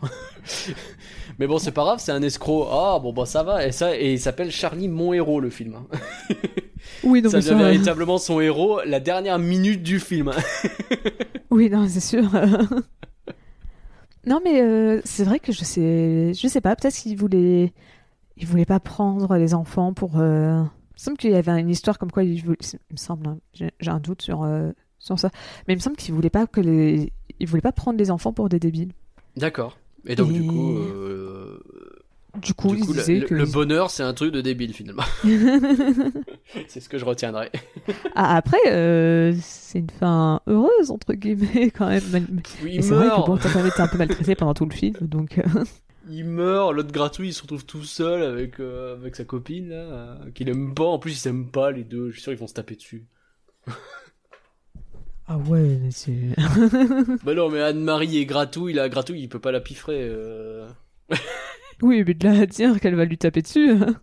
Je sais pas si je te spoil déjà le. Ah, allez, le tout début de Charlie 2, c'est euh, Charlie qui est très content parce que son pote Gradouille arrive enfin au paradis. Tu vois la thématique quand même. hey, il est enfin arrivé. Ouais, super, comment ça va? Bah écoute, ça fait longtemps. Alors, j'avais cru est- comprendre qu'effectivement, dans le 2, Gratouille il mourait pour rejoindre le paradis et que les deux étaient des anges gardiens. Un bail comme ça. C'est un peu l'idée, ouais. Alors Anne-Marie, elle existe plus, c'est terminé. Ah ouais. Après, peut-être qu'ils C'est ont pas voulu la ramener à cause. euh, parce qu'ils voulaient pas une nouvelle actrice pour la Bah, doubler. c'est vrai que pour le coup, c'est compliqué pour, euh, c'est compliqué dans vu la situation. Après, il y a aussi un côté, euh, on en a plus rien à foutre de la gamine. Oui, bah, c'est bon, on est, on est retourné au paradis, euh, on n'a plus besoin de ça. c'est exactement ça. Euh, Mais en fait, qu'on de... Ouais, en pour rester ce côté, parce que je voyais des gens dans les, com- enfin, dans les critiques, mais là je parle de critiques spectateurs, donc euh, pas les critiques de l'époque, des critiques plutôt contemporaines, euh, du film qui disaient que c'est un film pour adultes. Et euh, enfin, Ouais. pas que ça, c'est pour adultes, que plutôt ça a des thématiques adultes comme la mort et tout. Et je suis pas d'accord pour moi. Et pourtant, Bah, franchement, c'est pas un film que je porte dans mon cœur. Vraiment, je l'aime pas. Et je sais que je suis un peu un cas rare quand je dis ça, mais je Mhm. n'aime pas vice versa. Boum, mais boum. mais ce film va avoir des, a des thématiques adultes. Euh, de part, ou même Coco, tu vois, les deux, ils parlent. euh, Oui, les deux ont des thématiques adultes. Il y en a un qui parle de la mort, l'autre qui parle de sujets qui sont plutôt durs à faire comprendre aux enfants. Il y en a, parce qu'il y en a plein qui disaient Ah oui, mais en fait. euh, euh, alors, je suis même pas d'accord avec ça, mais euh, Charlie, c'est une métaphore pour la dépression. Alors, euh, Non. bah, je vois pas à quel moment, parce que t'as vraiment aucun personnage qui est déprimé. Genre, Charlie, il est, il s'est damné, damné à rester sur Terre, mais euh, il est, il est osef en mode, ouais, bah les couilles, euh, m'en fous, euh, je veux me venger. Pas du tout déprimé, Charlie.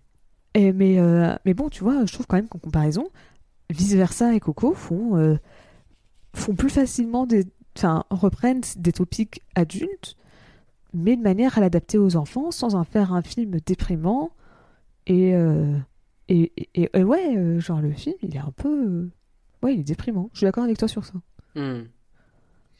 Même si, même si, alors peut-être parce que je l'ai regardé pour la première fois en tant qu'adulte, la scène du cauchemar m'a pas fait tant peur que ça. Genre, euh, non, bah, fais- quand t'es adulte, non, tu fais, ouais, bon. Bah, en pas fait, plus, trou- longue. Mais ouais, c'est un peu. Mais tu comprends pas trop ce qu'elle fait là en plus. hein. Bah ouais, enfin je comprends ça son permet- côté de Ça rappeler. rappelle parce que t'as complètement oublié le fait qu'il est damné à ce moment-là du Oui, c'est ça. C'est, passé à la trappe. hein. Mais, mais je te dis, le côté, je te promets, hein, la montre qui s'ouvre en pleine nuit et qui fait avec la voix toujours. Il ne pourra plus jamais revenir. Alors peut-être c'est moi qui ai un problème avec les horloges aussi, parce que c'est comme celle de Small World là, que je peux pas blairer. Mais, mais euh, ça et derrière tout ce tout ce truc où bah, ça, ça- ça- le cauchemar il est vénère quand même. Tu vois, t'as pas envie de l'avoir ce cauchemar. euh, Oui, c'est vrai. Il a l'air de quand même pas mal souffrir, alors que t'es pas censé souffrir dans un cauchemar. Et tu comprends que c'est pas complètement un cauchemar en plus. Bah oui, c'est ça, parce qu'à la fin, tu retrouves la même créature. Mais pareil, la fin, je comprends pas trop, parce que la fin, il y a la créature qui revient. Et donc ça veut dire quoi? Ça veut dire qu'à chaque fois qu'il y a quelqu'un qui va en enfer, il y a un gars, enfin le, le, le diable en lui-même sort pour aller le chercher Mais puis ça a même pas trop de sens parce que techniquement il est déjà mort. Bah oui. Donc c'est le diable oui. qui le ramène, genre, pour lui laisser dire au revoir? Bah je sais pas, parce que oui, effectivement, il était en train d'aller dans la chambre de Anne-Marie. Genre, il allait pas, euh, il allait pas tuer Anne-Marie pour l'emmener en enfer. Je sais pas, à ce niveau-là, moi je suis terrorisé déjà. Je... à cette époque-là, je comprenais rien, je comprenais pas ce qu'il venait faire là. euh, C'était compliqué. Quand t'es gosse, c'est pas évident en plus à piger tous ces concepts. Je pense. C'est con, hein, mais euh, là, moi, euh, je vois un énorme truc. Alors, je comprends bien l'idée euh, vaguement que c'est plutôt pour Charlie que ça en a et pas pour Anne-Marie. Mais moi, je vois un monstre énorme dans la rue et je me dis, mais qu'est-ce qu'il fait là? Puis les gens, ils sont pas paniqués et tout, ils sont contents, ils Non, continuent tous de dormir. Personne, personne n'a de problème avec ça, manifestement. On parle des, des personnages? On peut parler des personnages. Comme ça, pour le, pour le coup, on terminera avec l'animation et les décors. Ça, ça- ça permet de faire euh, complètement différent par rapport à d'habitude. Euh, je l'ai dit, Charlie, euh, Charlie, c'est un personnage que j'aime beaucoup, mais il est pas gentil. hein. Enfin, c'est Charlie, mon héros, jamais de la vie. Hein. C'est pas ce nom-là qu'il doit avoir le film. Charlie, je sais pas. Parce que je trouve qu'il a aimé vraiment beaucoup de temps avant de. Enfin, avant d'avoir une rédemption. Genre vraiment, il passe tout le film à essayer de. à vraiment utiliser. À utiliser Anne-Marie, euh, il la manipule, il, il lui ment. euh, plus ou moins, on peut même plus ou moins dire qu'il la kidnappe. Je veux dire, les personnages disent qu'ils l'ont kidnappé, donc je vais dire qu'il la kidnappe. Euh, Hmm. et je trouve qu'il met du temps avant d'être gentil. Même. Puis en plus, il y a un truc que je trouve vraiment débile, et je pense que c'est plutôt la faute de l'animation, mais tu les entends dire, les personnages, oui, tu lui as offert des habits c'était une mauvaise idée. Sauf qu'elle apporte toujours ses guenilles. Tu les vois dans une scène dans- de montage où, Oui, tiens, elle teste plutôt plein de robes et tout, mais elle garde ses guenilles, mais elle garde les guenilles. et, et donc, résultat, tu fais, bah, euh, peut-être que tu lui as acheté des vêtements, mais moi je les vois pas. Bah Et non. Et, et donc, résultat, ça te donne l'impression que, bah non, il lui a pas fait tant d'efforts pour elle. Alors que c'était tout le principe de- du montage, c'était de montrer que, bah voilà, elle gagne de l'argent. Bon, euh, il a décidé quand même de la rendre heureuse et de. Et, et de lui payer des vrais vêtements, des trucs comme ça. Ce qui est quand même la moindre des choses. Mais, euh, mais euh, donc, comme ça se revoit pas dans la suite de l'animation, bah tu fais, ouais, euh, bah non, il la laisse en guenille pendant tout le, tout le truc. Donc, bon, Ouais. Charlie. Et puis, je sais pas. Tu sens qu'il évolue quand même. Tu sens. Et c'est peut-être ça ce qui fait qu'il est assez réussi comme personnage, c'est que tu sais pas trop en fait ce qu'il a dans la tête. Et comme c'est un personnage d'escroc qui est toujours en train d'essayer de, de berner un peu tout le monde, tu sens que la, la seule vraie relation sincère qu'il a du début à la fin, c'est gratouille. Ça, oui. Mais vis-à-vis d'Anne-Marie, euh, quand à la fin il fait tout son speech pour dire euh, qu'il l'amène en bateau, etc., moi j'ai autant de. Enfin, je je suis complètement disposé à penser que là il est en train de mentir à gratouille, de la même façon que je suis en train de penser que non, non, il lui dit complètement la vérité. hein. Mm. Donc je sais pas. Et à la toute fin, oui, effectivement, il la sauve, mais même à la toute fin, quand tu regardes, il fait ce choix de la remonter à la surface au moment où sa montre plonge. Donc si sa montre, sa montre reste sous l'eau, il meurt puisque c'est le, le fait que sa montre s'arrête qui fait qu'il retourne, enfin qu'il meurt tout simplement. Euh...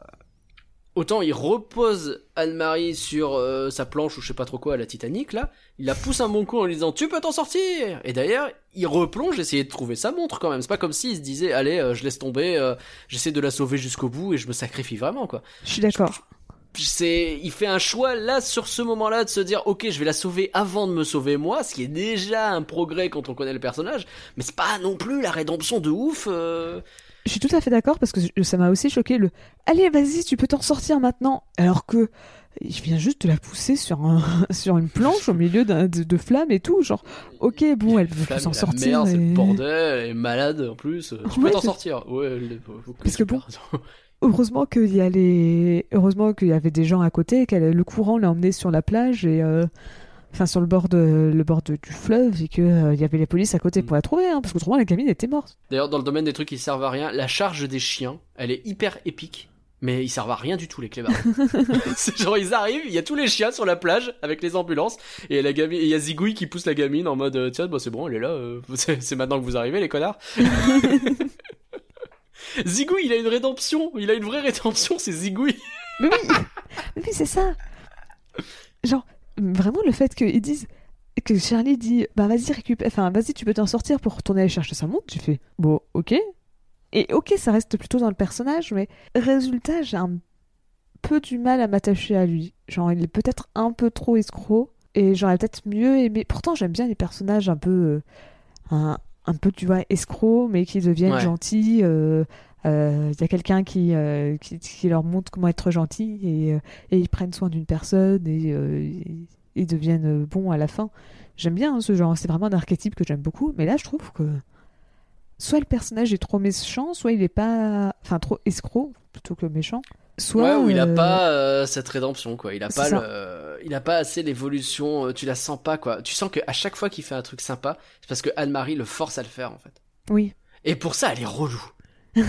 C'est vraiment, elle vient d'avoir ses fringues. Ouais, mais on n'a pas aidé les pauvres. Ok, on a de la pauvre. Ouais, mais t'as pas aidé mes parents. Bon, on va regarder tes parents. En plus, t'as volé le portefeuille. Mais c'est pas possible. Alors oui, par contre, le portefeuille, vraiment, je me suis dit, mais elle est un peu bête. Ok, c'est gamine, elle est innocente, mais euh, elle s'est dit que l'argent est tombé d'où? C'est des chiens, ils ont pas de poche. Hein. C'est au pif, quoi. Il y a un bail. Est-ce qu'on peut faire une aparté aussi sur ça? Parce que je comprends pas pourquoi au début du film, l'argent est représenté par de la bouffe. Genre, au casino, quand tu gagnes, t'as de la bouffe. Euh, Quand tu gagnes tes paris, ils te donnent un gros beefsteak. Quand ils partagent leurs gains avec euh, avec Carcass, ils disent allez, je te donne 50% des côtelettes, etc. C'est la bouffe. Et il y a un moment donné dans le film où l'argent, ça devient l'argent. C'est vraiment, ils ont juste du pognon euh, avec de, de type billet, quoi. Et je comprends pas pourquoi ça a évolué comme ça d'un seul coup. C'est vrai que je l'avais pas capté, mais maintenant que tu le dis, oui. C'est c'est un peu random. C'est d'un seul coup, ils se roulent dans le vrai pognon et puis dans la bouffe, quoi. Après, ça aurait été sympa qui. Enfin, tu comprends que ouais, ça marche plus de faire des, des paris sportifs avec les humains et de gagner de la bouffe. Ça n'existe pas. Mais c'est bizarre du coup l'évolution. Mais par contre, à l'inverse, justement, autant Charlie, je suis un peu mitigée, genre je l'aime bien, mais pas exceptionnel, je préfère mieux d'autres personnages euh, de ce style, autant Mhm. Gratouille. Oh, J'ai mis meilleur sidekick, et je le pense vraiment. Il est Mais il est trop incroyable. cool. C'est vraiment. oui. Et sa tirade de fin, où vraiment tu vois que. Bah oui, putain, il a eu raison de A à Z. Mais ouais. Et tu l'as jamais écouté. Genre, raison peut-être aussi de plus pour laquelle Charlie. euh, j'ai un petit peu du mal. Mais c'est parce que, ouais, tu l'entends dire. Et vraiment, à- à chaque moment, tu te dis Mais oui, mais il a raison. Genre, il dit Oui, moi je t'ai dit de partir et tu m'as pas écouté. Limite, tu te demandes pourquoi ils sont amis, quoi. Genre, le... je t'ai demandé, de je t'ai dit de partir, tu m'as pas écouté. Je t'ai dit on se venge pas, tu m'as pas écouté. Je t'ai dit on kidnappe pas la gamine, tu m'as pas écouté. Je t'ai dit on, on lui paye pas des vêtements, enfin on la laisse dans son monde comme ça, tu m'as pas écouté. Et maintenant, bah t'es dans la merde. Et tu fais bah oui, effectivement. Effectivement. Ouais. Et puis alors, il prend cher en plus le gratouille. Mm. À chaque fois, il prend cher, quoi. C'est un peu le. Ouais. Ah ouais, non mais la Bah oui, ça pareil, on n'a pas parlé, mais c'est vrai que la scène où euh, tu, tu le vois, il revient, il est, il- on le menace en disant... euh, Enfin, ta, ta carcasse qui le menace, et le plan d'après, tu le vois en train de boiter, euh, qui est... Il, il est blessé de partout, vraiment, j'ai fait... Ah ouais Ah, ça déconne zéro, quoi. Mm. Et pff, il a des répliques, moi, le. je- euh, c'est ce moment où il fait si tu refais ça, tu n'existes plus. Mais ça, c'est encore le doubleur, quoi. Mais il- exceptionnel, quoi. Vraiment, je je trouve ce personnage vraiment euh, très très cool. Euh, on a parlé de Carcass, euh, je le trouve aussi très bon. Euh, c'est vraiment, euh, en fait, je l'aime bien euh, son évolution un peu parce qu'au début, il est vraiment méchant en mode oh, c'est pas comme ça qu'on traite les associés et genre il essaye d'être un peu, euh, un peu propre sur lui, mais en étant quand même un connard et quand même en trahissant un peu dans le dos, etc. Et petit à petit, il voit, ah, je suis entouré d'un capable, pas foutu de tirer avec une mitrailleuse, pas foutu de tuer un chien, etc. Euh, c'est ouais, non, lui et euh, et Zigouille, je trouve que les deux fonctionnent plutôt bien. Alors Alors, par que- contre, je comprends pas ce qu'il fait. Euh, tu sais, quand il est sur sa voiture sur place, là, Ah oui, non, mais ça, j'ai pas compris. hein. le, le- le- le gars, il est, il est sur Star Tour, quoi. Je- je- il y a une voiture comme ça qui, qui est sur place, qui bouge toute seule avec des espèces de bruit de klaxon. Il y a un film qui tourne à côté. Je ne comprends rien à ce qu'ils ont fait. Oui, non, là, pareil, je me suis aussi fait la réflexion, mais qu'est-ce qu'il est en train de faire? J'essaie de voir si c'était une métaphore pour quelque chose. Pas compris, donc. euh, Bon, non, bah, a priori, non. c'est- Il Mais- s'éclate, c'est tout. Alors que moi, c'est un peu l'inverse. Autant Ah bon, ouais Charlie, je trouve qu'il a un, euh, j'ai un peu du mal, mais ça passe encore. Gratouille, je l'aime beaucoup. Mais alors Carcasse, oh, qu'est-ce qu'il est cliché et pas intéressant et Ah ouais? Ouais, franchement, il m'a pas marqué. D'accord. Moi, je le trouve très cliché et je trouve que euh, bah, tu... je vais faire la comparaison parce que le film est sorti pas longtemps avant. Bah, dans Basile détective privé, bah, je trouve que Ratigan il représente beaucoup mieux ce Mm. côté gentleman et tu vois Ratigan il a vraiment son côté son- sa propre personnalité et euh, tu comprends genre je trouve que c'est une meilleure version de Carcasse. D'accord. Je, je- Ah, j'aime bien la comparaison. Parce que je trouve que tu vois, t'as t'as ce côté évolution où au début ils commencent, ils sont chacun propre, euh, chef de gang, euh, un peu propre sur eux, et qui à la fin deviennent. euh, Enfin, craquent et deviennent de plus en plus violents. Et je trouve que résultat, Ratigan, l'évolution est beaucoup plus marquée que juste Carcasse où. Bah, ça reste subtil, quoi. Le fait qu'au début, il est. Au début, il essaye, oui, de faire croire euh, à Charlie que, ouais, t'es mon pote et que c'est un accident. Enfin, pas que c'est un accident, mais. euh, qu'il est, qu'il est pas coupable dans la- sa mort et euh, par la suite oh vas-y on va te tuer même même sa mort elle est aux F Oui, c'est vrai. genre euh, franchement il meurt mais euh, tu, tu fais ouais ok mais euh, C'est vrai que t'as- vu des morts tellement plus euh, graphiques euh, dans ce film que tu te dis, faites-nous plaisir à Carcasse au moins. Non. Tant pis. Et euh, si tu veux un, un autre spoiler de- du film 2, il revient, Carcasse, il est toujours là, et c'est le sidekick du méchant. Je trouve la pire façon de traiter un méchant que d'en faire le sidekick du méchant d'après. Ouais, c'est vrai que C'est-à-dire que là où il fait flipper, etc., il devient vraiment mais ridicule du début à la fin du film. Ça fait un changement, euh, ça fait très très bizarre. Avec des blagues sur on y voit le cul à un moment, tu vois, c'est ce genre de choses quoi. ah oui Il se fait, il se fait raser de partout, etc. Et tu sais ces fameux gags euh, euh, de cartoon où euh, bah, un chien rasé, bah, c'est comme s'il avait des fesses en dessous. Eh, c'est comme ça que ça fonctionne les chiens, Ah oui. évidemment. ok Bah voilà, il a le droit à ça. Et tu fais euh, ah ouais. Donc c'est pas lui qui chante euh, c'est si bon d'être mauvais. euh. Anne-Marie, à part qu'elle est relou, bon, mais c'est vrai que pas plus, hein. Euh, alors moi à la limite, bon alors tu me diras tout le film il parle du paradis et de l'enfer. Mais alors vraiment la scène, petit Jésus,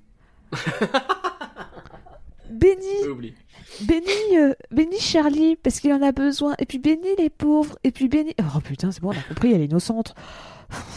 Laissez-nous tranquille, genre vraiment la scène du petit Jésus elle m'a fait oula, mais ça se voit que c'est fait par les...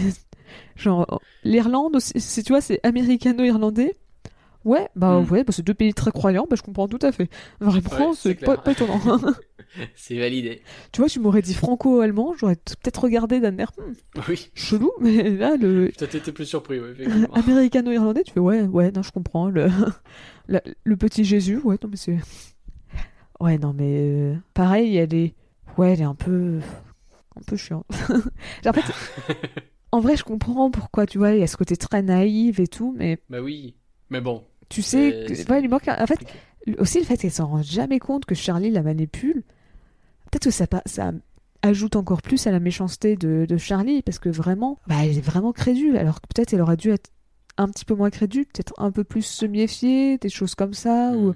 ou limite à l'inverse, montrer que elle, est- même si ça aurait été peut-être en dehors du personnage, mais donc réécrire le personnage pour qu'elle l'aide à faire certains coups, des choses comme ça. euh, Ouais, ouais, ouais. Puis c'est- particulier en plus, on parle quand même d'une gamine qui a été kidnappée de base par Carcass, qui se retrouve re-kidnappée derrière par un autre, mais qui est plus sympa et qui fait de la, de la psychologie, quoi. Donc c'est... Ouais, c'est pas évident, euh, évident. Ils sont embarqués dans un truc chelou avec elle quand même. En fait, Euh, je vais faire une ouais. comparaison que je me suis faite en voyant ce film. Et vraiment, en même temps, vu le sujet, vu les dates de sortie, il y a un truc. Vu les notes sur Rotten Tomatoes, ils ont presque exactement les mêmes notes, ces deux films. Oula. C'est Oliver et compagnie. Aïe, aïe, aïe, aïe, aïe, aïe, aïe, aïe, aïe, il est tombé. Ah bah ouais. Alors pour ceux qui ne le savent pas, Oliver et compagnie est genre l'un de mes Disney préférés. Même si je sais que objectivement, je pense que tu vois, j'ai un peu la sympathie de Nagla avec ce film. Moi, c'est sur Oliver et compagnie. Ça a du sens. C'est-à-dire, genre, moi je sais que je sais hein, que le Oliver et compagnie est, est pas incroyable, qu'il est plutôt oubliable et tout, mais j'ai vraiment j'ai beaucoup trop de sympathie pour ce film. En fait, je pense que c'est une raison vraiment débile, mais c'est que c'était l'un des rares Disney où le chat était gentil. Tu vois, il y a les Aristochats et il y a Oliver et compagnie, et après il a fallu attendre Volt pour avoir euh, pour avoir un autre chat en personnage principal qui soit Et gentil. encore, c'était pas, c'était pas gagné, Volt. Ouais, c'est ça. euh, pendant Elle elle passe quand même le début du film, voilà où elle est méchante. Genre, elle a un chat gentil dans les et important parce que bon, nous sortir Dina ou Figaro. euh, Oui, non, mais oui. mais donc non. Dina, Alice au pays des merveilles, Figaro, Pinocchio. euh, ouais, bon, merci. On voit aussi un chat qui participe un petit peu à l'action et pas qui est en arrière-plan. C'est ça. Ouais, donc peut-être aussi pour ça. Mais je veux dire, bah, quand tu regardes les personnages de Oliver et compagnie, que je fais la comparaison avec Charlie, bah, je préfère mieux ceux de Oliver et compagnie. Genre, tu Ouais, vois, tu, ouais, tu je peux, parce que oui. tu peux faire la comparaison un peu sur l'histoire, parce que dans les deux cas, bah, c'est un chien qui est un peu à ce côté escroc et qui se retrouve à s'occuper d'un petit orphelin et Ouais, qui va vrai. le prendre sous son aile, et euh, sauf que l'orphelin va se retrouver à être adopté euh, par une autre famille. Et euh, bon, et après, c'est à ce moment-là où ça change un petit peu, euh, parce que dans Oliver se fait adopter à la moitié du film, alors que Anne-Marie se fait adopter qu'à la fin du film. Mais Mm. t'as quand même pas mal de similitudes. Et je trouve que ça marche mieux chez Oliver. Ouais, ouais, bon, Parce- on est d'accord. Parce que Oliver, tu vois, c'est plus intéressant comme personnage que Anne-Marie. Pourtant, Oliver, il n'est pas non plus super poussé. hein. Mais Non, tu vois, il se, dingue. il se rebelle un petit peu contre, contre Roublard. Quand à Roublard, il lui vole ses saucisses, euh, bah, il dit euh, Eh, mais je t'ai dit à les voler euh, Et il essaye de les Mhm. récupérer. Alors que Anne-Marie, tout le long, elle est passive tout le long du film. Tout ce qu'elle fait, c'est Elle parler est aux complètement animaux. passive, c'est ce que c'est le mot que j'avais à l'esprit aussi. Et elle est, en fait, elle est utile. C'est juste ça, c'est Oui. Et, et elle sort jamais de ce rôle-là en fait. Le seul, la seule fois où elle arrive à en sortir, c'est euh, quand elle arrive un petit peu à faire évoluer Charlie, bah parce que elle est gentille, mais c'est tout. Et là, tu fais, mais, mais c'est pas assez quoi. Et C'est tu pas vois, assez. Et pareil, si on doit comparer Roublard et Charlie, je trouve que Roublard marche mieux. Parce que tu vois, il, donc il a ce côté un peu escroc, mais tu vois plus vite qu'il a des qu'il est loyal à des gens, il est loyal à Fargins, donc son propriétaire, où tu vois Mhm. que quand, quand Fargins se fait tabasser, tu le vois, il est triste et il vient tout de suite l'aider, et à ce moment-là, il arrête de penser à lui et il pense à son propriétaire. Et Charlie, Ouais. il a jamais ces moments de sensibilité où tu le vois qu'il est. Bah ouais, tu le vois être plus sensible, tu le vois être un peu un peu plus sincère et sortir de ce côté euh, je suis constamment un escroc euh, charismatique et tout pour euh, Hmm. pour montrer une autre face de lui-même et donc je pense que ça a pas très bien aidé que je fasse la comparaison dans ces deux films et peut-être peut-être que dans un monde parallèle il y a Pauline qui est en train de faire un flanc sur Oliver et compagnie et qui dit ah là là euh, Charlie c'est quand même bien mieux c'est quand même bien mieux foutu. c'est ça c'est possible. mais euh, je pense je pense que ouais il y a peut-être un vrai bail où c'est les deux euh, bah tu, tu ça dépend peut-être de celui que tu as plus regardé ou quelque chose comme ça mais je trouve les personnages de Oliver Non, et mais compagnie même pas parce que je suis assez d'accord avec toi et pourtant j'ai assez, j'ai assez peu vu Oliver et compagnie. C'est vraiment le, euh, en fait, euh, toute la dynamique autour de Anne-Marie, c'est ce que je regardais quand j'étais gosse parce que c'était la partie la moins hardcore. Mais en vrai, elle est relou, elle est, elle est pénible et elle est pas hyper intéressante comme personnage. Alors que la vraie dynamique intéressante, cette espèce de triangle entre, euh, bah, Charlie, Gratouille et Carcasse, quoi. C'est pour ça que j'aime assez Carcasse finalement, c'est qu'il a une, euh, il a une, euh, une relation avec Charlie qui est quand même un peu particulière petit Ah oui, à petit dans le film. oui c'est vrai Ok. Et, et c'est ça qui fait que moi, ce ce trio-là, je le trouve très intéressant. C'est clair que Anne-Marie, euh, qui mange ses gaufres, là, alors elles ont l'air bonnes, ces gaufres, je dis pas. mais mais c'est pas le truc le plus intéressant. Oui, je suis d'accord. Mais limite, c'est vrai que. Bon, je sais que ça aurait peut-être pas plu, euh, parce que de toute façon, il faut des enfants. hein. Pour un film pour les enfants, il faut des enfants. C'est bien connu. Mais, euh, mais c'est vrai que limite, un film où tu, tu prenais presque le même film et tu verrais Anne-Marie. Tu faisais un film où.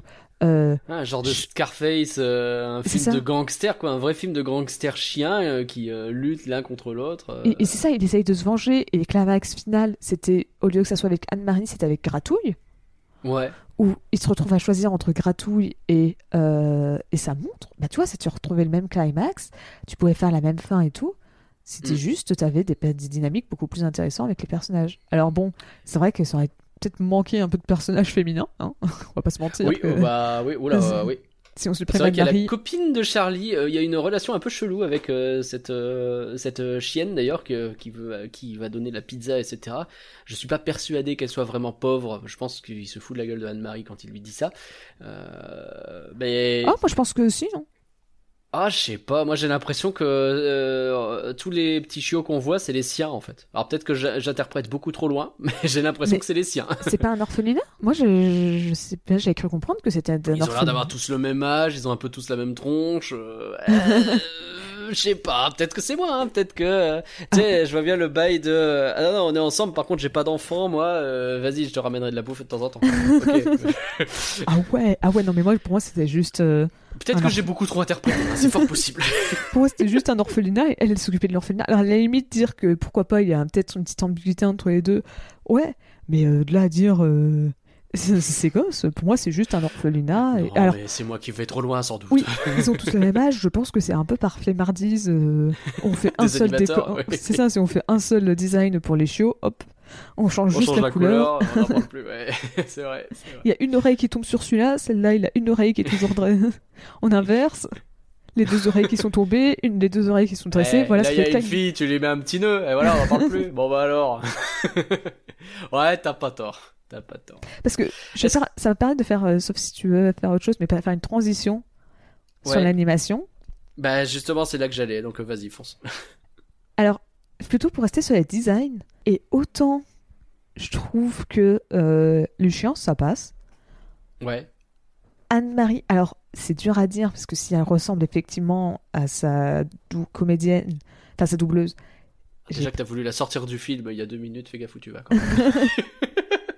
alors j'ai pas envie de dire quoi, enfin j'ai pas envie d'être méchante, mais je trouve un peu que le design de Anne-Marie est pas très inspiré.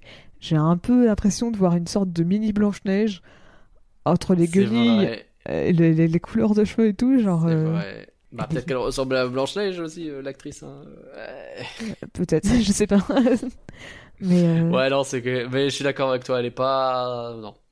Et puis, un autre truc, alors, mais vraiment, hein, celui-là, je me suis posé une grosse question en le voyant, ce design, et je comprends pas, et je- vraiment, je- il m'a choqué.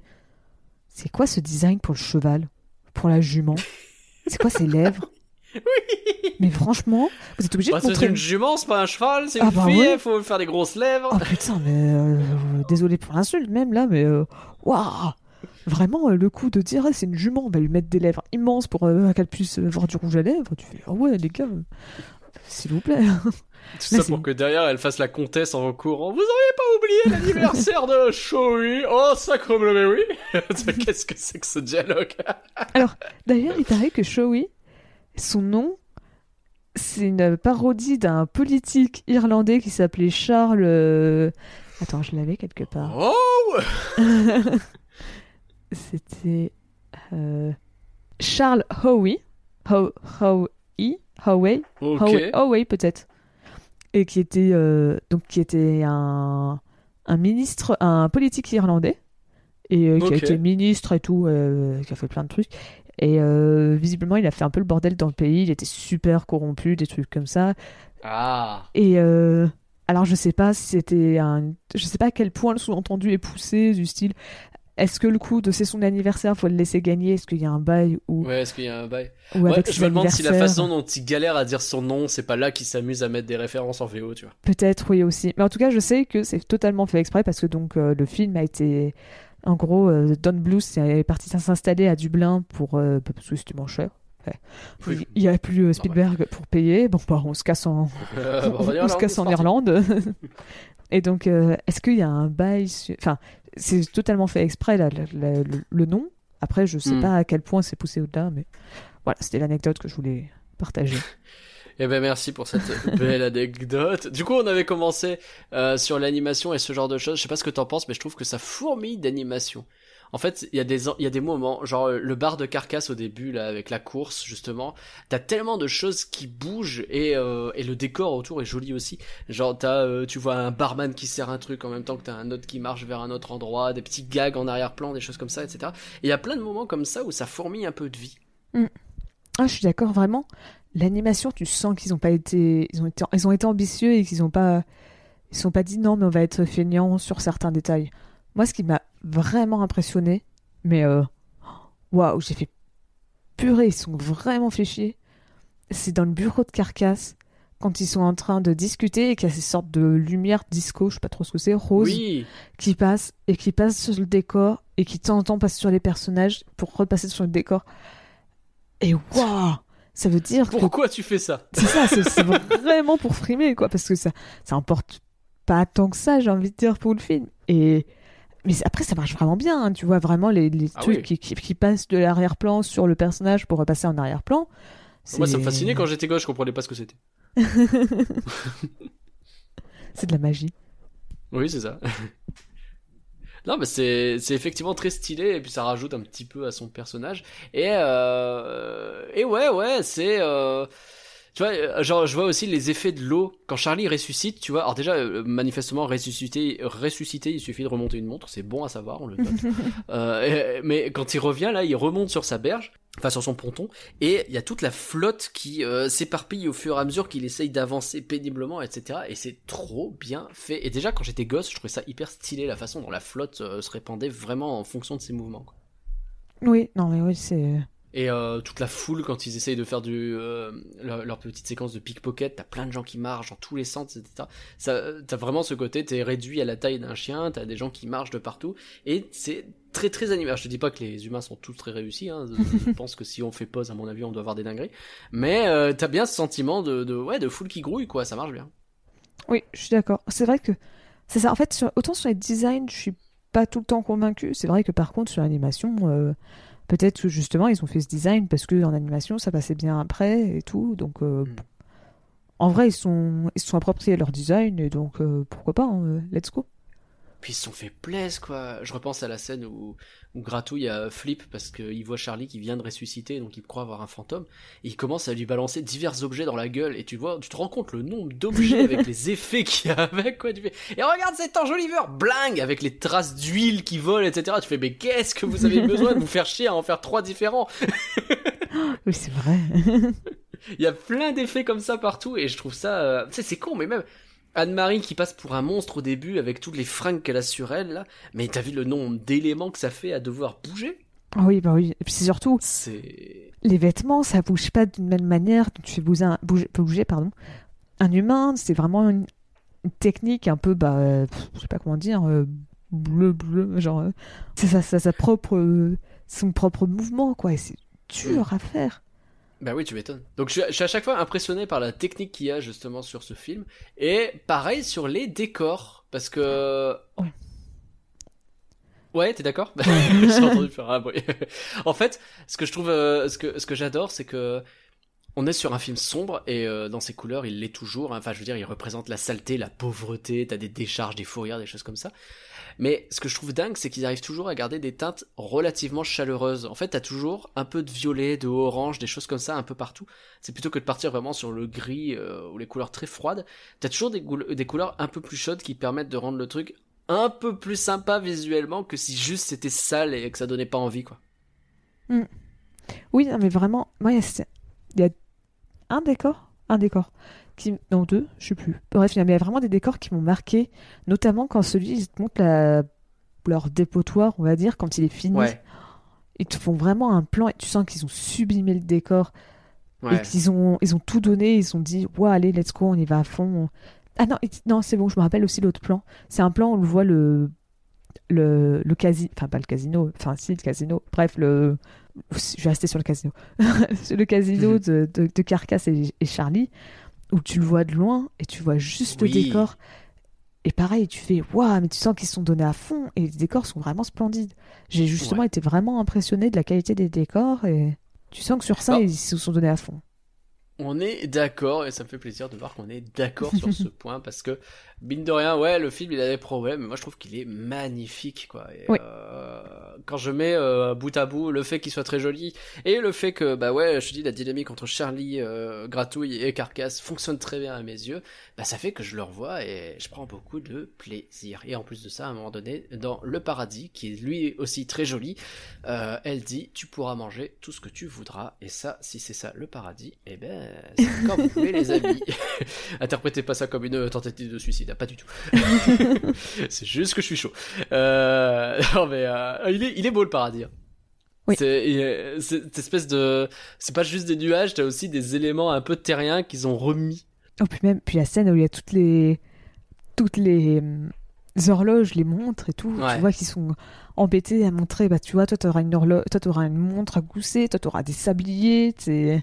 ouais personne n'a la même montre, alors que tu vois, ils auraient pu dire, bah voilà, tout le monde a la même montre, et c'est juste une petite étiquette qui dépasse. Alors par contre, tiens, je repense à ça, j'ai pas réussi à savoir si c'est la VF qui a traduit une référence en se disant que les gens allaient pas comprendre, les enfants, les gamins français allaient pas comprendre, ou Mm. si c'était la blague. Mais parce que, donc là je remonte, euh, c'est un mélange à la fois dans l'animation et euh, doublage. ouais Euh, c'est quand il est en train de lire l'histoire de Robin des Bois, oui c'est marqué que le bouquin c'est Guerre épée.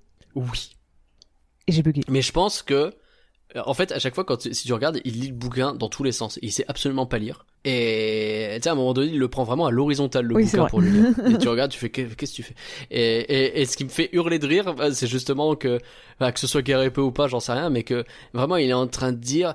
Et Robin des Bois trouvait sa copine magnifique. Et t'as Marie qui fait oh, waouh en regardant une image. Et l'image c'est deux soldats. Tu comprends pas? C'est pas du tout ça. Qu'est-ce que t'es? Mais elle est con cette fille. c'est terrible. Et, euh, et ouais, ouais, non, en fait, je pense tout simplement qu'il sait pas. Mais j'avais jamais fait gaffe jusque-là que c'était guerre épée, effectivement. Mais ouais, c'est ça, je voulais-. Je voulais Guerre épée, je faisais, mais est-ce que c'est en français qu'ils ont mal traduit ou est-ce que c'est fait exprès, c'est la blague? Parce que genre, Bah, En fait- tu le visualises en train de raconter guerre épée à, à Anne-Marie. bah oui, je suis d'accord de toute façon, même Robin des Bois, autant c'est logique pour le côté euh, le pauvre, euh, enfin le Oui, voleur qui en au plus riche le- pour, pour le pauvre. Il s'en, il s'en sert ensuite dans l'histoire en plus de dire. euh, Donc c'est ça. Donc, je- Mais non, mais nous on fait comme Robin des Bois. Ah. mais donc je pense que c'était volontaire, mais c'est que résultat, après je me suis retrouvée à poser la question de mais pourquoi Guerre épée Est-ce que c'est parce que c'est censé être un bouquin pour adultes? Est-ce que c'est quoi? Et donc résultat, j'ai vraiment bugué sur ça. J'ai pas compris, j'ai pas compris cette raison. Dans, dans le domaine du bouquin, euh, c'est au paradis justement où je sais pas si t'as regardé d'un peu près euh, quand elle lit le livre de Charlie, donc qui raconte plus ou moins sa vie. Ouais. C'est en fait t'as écrit en très grosses lettres des trucs sur lui. Et donc elle tourne les pages et à un moment donné elle dit je trouve pas beaucoup de gentillesse là-dedans. Et quand tu regardes alors c'est écrit en anglais mais effectivement c'est une liste de euh, pickpocket euh, meurtrier malfrat machin etc tout ce que tu veux il y a plein de termes pour désigner et euh, c'est vraiment et ça commence je crois par very bad dog c'est vilain le chien Alors, j'ai loupé la première page, donc j'avais pas vu le Very Bad Dog. Mais effectivement, ouais, j'avais vu que quand elle disait ça, parce que j'avais vu que c'était marqué, euh, euh, voilà, il est pas loyal, euh, il pense qu'à lui-même, des trucs comme ça. Et j'ai ça. fait, bon, dis donc. il y a un sacré programme sous les yeux là madame C'est chelou cette histoire de se dire quand même que bah non, les chiens vont tous au paradis. Bah oh, peut-être on peut réfléchir. Il y a peut-être deux trois. euh, On n'est Ouais. pas sûr. Est-ce que t'avais autre chose euh, sur Charlie? Hmm, Non, c'est bon, j'ai lu toutes mes notes. Formidable. Alors est-ce qu'on a trouvé des critiques pour Charlie? Alors, oui et non. Oula. Ah. Donc, j'ai trouvé euh, des. Enfin, alors, j'avais presque pas beaucoup de critiques de l'époque, parce que bah, 89, c'est dur à trouver. J'en ai trouvé une. C'est compliqué, ouais. euh, en anglais, donc je l'ai traduit en français. Mais d'abord, euh, je me suis dit que je l'ai laissé en dernier, Euh, donc, je vais d'abord commencer par les critiques contemporaines d'Allociné et Télérama. Parce que je me suis dit, pourquoi m'arrêter à Allociné En fait, c'est surtout que Télérama font des critiques très courtes. Parce que des fois, Allociné, ils te font des pavés énormes. Suis ah ouais, c'est pas très pratique. Alors que Télérama, Télérama c'est des micro-critiques qui se font en deux lignes. Et donc, euh, je me suis dit, bon, bah, c'est plus facile. Ouais. Donc, j'en avais pris deux de Allociné et deux de Télérama. Ok. Donc je commence les deux par d'Allociné. De Plume 231, qui a mis 3 sur 5, 3 étoiles sur 5. Un aspect touffu, eh, parce que c'est un chien, et confus pour ce dessin animé, qui n'en est pas moins agréable parce que euh, la légèreté, non dénuée de tendresse, étouffe toute mièvrerie et fait de l'ensemble un divertissement survitaminé, pardon, survitaminé, voilà, mais pas dénué de profondeur. Oui. Je pense qu'elle a trop essayé de mettre des mots, mais, mais je vois ce qu'elle veut dire et je suis assez d'accord. On est sur Allociné, pourquoi hein, elle- tant Télérama après. Oula. je m'accroche. Alors, un visiteur, c'est comme ça son pseudo, Mhm. qui a mis deux étoiles. J'étais obligée de mettre cette critique, je suis désolée. Je savais que le profil de Keo7 était attardé, mais là c'est affligeant. Oh ouais. Ok, bon. Euh, Eh ben, Keo7, des bisous à toi. On sait pas pourquoi, mais voilà. T'as pris cher. vraiment, je fais. Mais qu'est-ce qu'elle me. Quoi C'est quoi cette critique? La personne, elle a mis deux. Puis en plus, il y avait genre cinq personnes qui ont dit Oui, ce commentaire est utile. Je me dis, mais quoi? Ça va pas. Je sais pas ce qu'il avait posté. Internet. Jamais ne déçoit Internet. Et donc, résultat, je me suis dit, je vais passer sur Télérama. Parce que j'ai Très vu bien. que Télérama avait fait des critiques, enfin, il proposait des critiques euh, spectateurs, et donc je me suis dit, let's go. De Monsieur Cinéphile. Oula, alors là. 3 étoiles sur 5. Rédemption tardive d'un toutou solitaire et roublard. Canicide brut et abnégation sur fond de morale Joliette. Donne bluff en mode lacrymal. Oh, mais non. en mode lacrymal, mais c'est quoi ça? Donc surtout le donne bluff, est-ce que c'est... fait- C'est genre le gars il a fait un jeu de mots ou est-ce que c'est juste... il- Ah, il a écrit bluff. euh, Oui c'est bluff, et comme euh, du verbe oh, bluffer, c'est pas donne bluff. non. Oh là là, eh, eh, on sait utiliser les mots ici. hein. Oh là là, ça joue avec le verbe, attention. Mais ouais, mais le canicide brut et abnégation sur fond de morale Joliette. bon, tu sens que t'es sur Télérama, quoi. Ouais, c'est clair. Euh, et donc enfin, expression libre, donc qui a mis 2,5 sur 5. Il aurait fallu que, Char- que ce Charlie soit un peu plus brillant et poétique, voire enfantin, pour qu'Ariel se noie dans l'indifférence. Donc en gros, euh, pour que la petite sirène marche, il aurait fallu que euh, Charlie Enfin, pour soit qu'elle plus marche brillant. pas, justement, il faudrait que. Ouais, ok. Enfin oui, oui, c'est ça pour que pour que euh, Ariel sombre, il aurait fallu, enfin que la petite sirène flop, il aurait fallu que Charlie soit plus enfantin. Et en vrai, je suis plutôt d'accord, même si la, Ouais, la manière de formuler, c'est un peu chelou. C'est très chelou, effectivement, mais euh, en vrai, ouais, hein, il y aurait, y aurait grave eu moyen, hein, parce qu'il y avait. Il y avait des qualités dans ce film. On n'est pas passé loin que ce soit un bon film. Enfin, je pense pas que ce soit un mauvais film, mais. Mais je oui, pense je comprends ce que tu veux dire. soit, ouais. c'est ça, pour que ça soit mieux. Mm. Et je trouve que quelqu'un l'a très bien résumé. Donc euh, c'est ce quelqu'un, c'est Roger, Ro- oui Roger, Roger, Roger, c'est un américain, euh, Ebert, donc euh, qui a fait sa critique le 17 novembre euh, 1989. Et donc je me suis un petit peu renseigné sur qui était ce monsieur. Et visiblement, c'est un critique vraiment super connu. hein. C'est le premier critique et toujours le seul visiblement à avoir eu une étoile sur le Hollywood Boulevard. Ah, stylé. Euh, il a fait, euh, il s'est retrouvé carrément à faire euh, des commentaires audio sur certains, euh, sur certains films, genre Citizen Kane, des trucs comme ça. Oh, les films où t'avais plus probablement les auteurs, les, art- les réalisateurs étaient morts. Je pense que c'est lui Ah. qui s'occupait de faire, pas les, les, de double- faire des enfin, les- ouais, les ouais, commentaires audio. Une analyse, quoi. C'est ça. Mm. Et vraiment, il est super réputé. Et je trouvais que, bah, franchement, de, ce- de ce qu'il a mis sur ça, je suis d'accord avec lui. Ok. Alors, donc là, j'ai pris un extrait de, de sa critique. Il doit y avoir une sorte de loi à Hollywood qui stipule que les films du même genre doivent sortir le même jour. Sinon, comment expliquer que, même si les, les nouveaux longs métrages d'animation sont des trésors rares, Charlie soit diffusé en face de La Petite Sirène, le dernier film de Disney? Des deux, je préfère le Disney, qui est le long métrage d'animation le, plus insti- le plus inspiré du studio depuis des années. Mais Charlie est également brillant et inventif Et c'est la révolte de Don Bluth qui a permis à Disney de sortir de sa routine de production d'il y a 10 ans. Euh, pardon, il y a 10 ans. C'est vrai. Comme les deux films sont susceptibles de durer dans le temps, ils offrent un parent un choix inhabituel de bons films classés G. Donc G. Ils, feront- ils seront tous deux, bien sûr, disponibles pendant très longtemps en vidéo. Et voilà. Et je trouvais vraiment que cette critique était très intéressante parce que Ouais, c'est vrai. par rapport à d'autres qui critiquaient directement la petite sirène à, à Charlie, bah, tu vois, lui il dit bah ça sert à rien de les critiquer, de comparer les deux. Tu vois l'autre avant qui disait euh, ouais, On a un il- bon choix, quoi. c'est ça, c'est il dit bah c'est deux films très différents.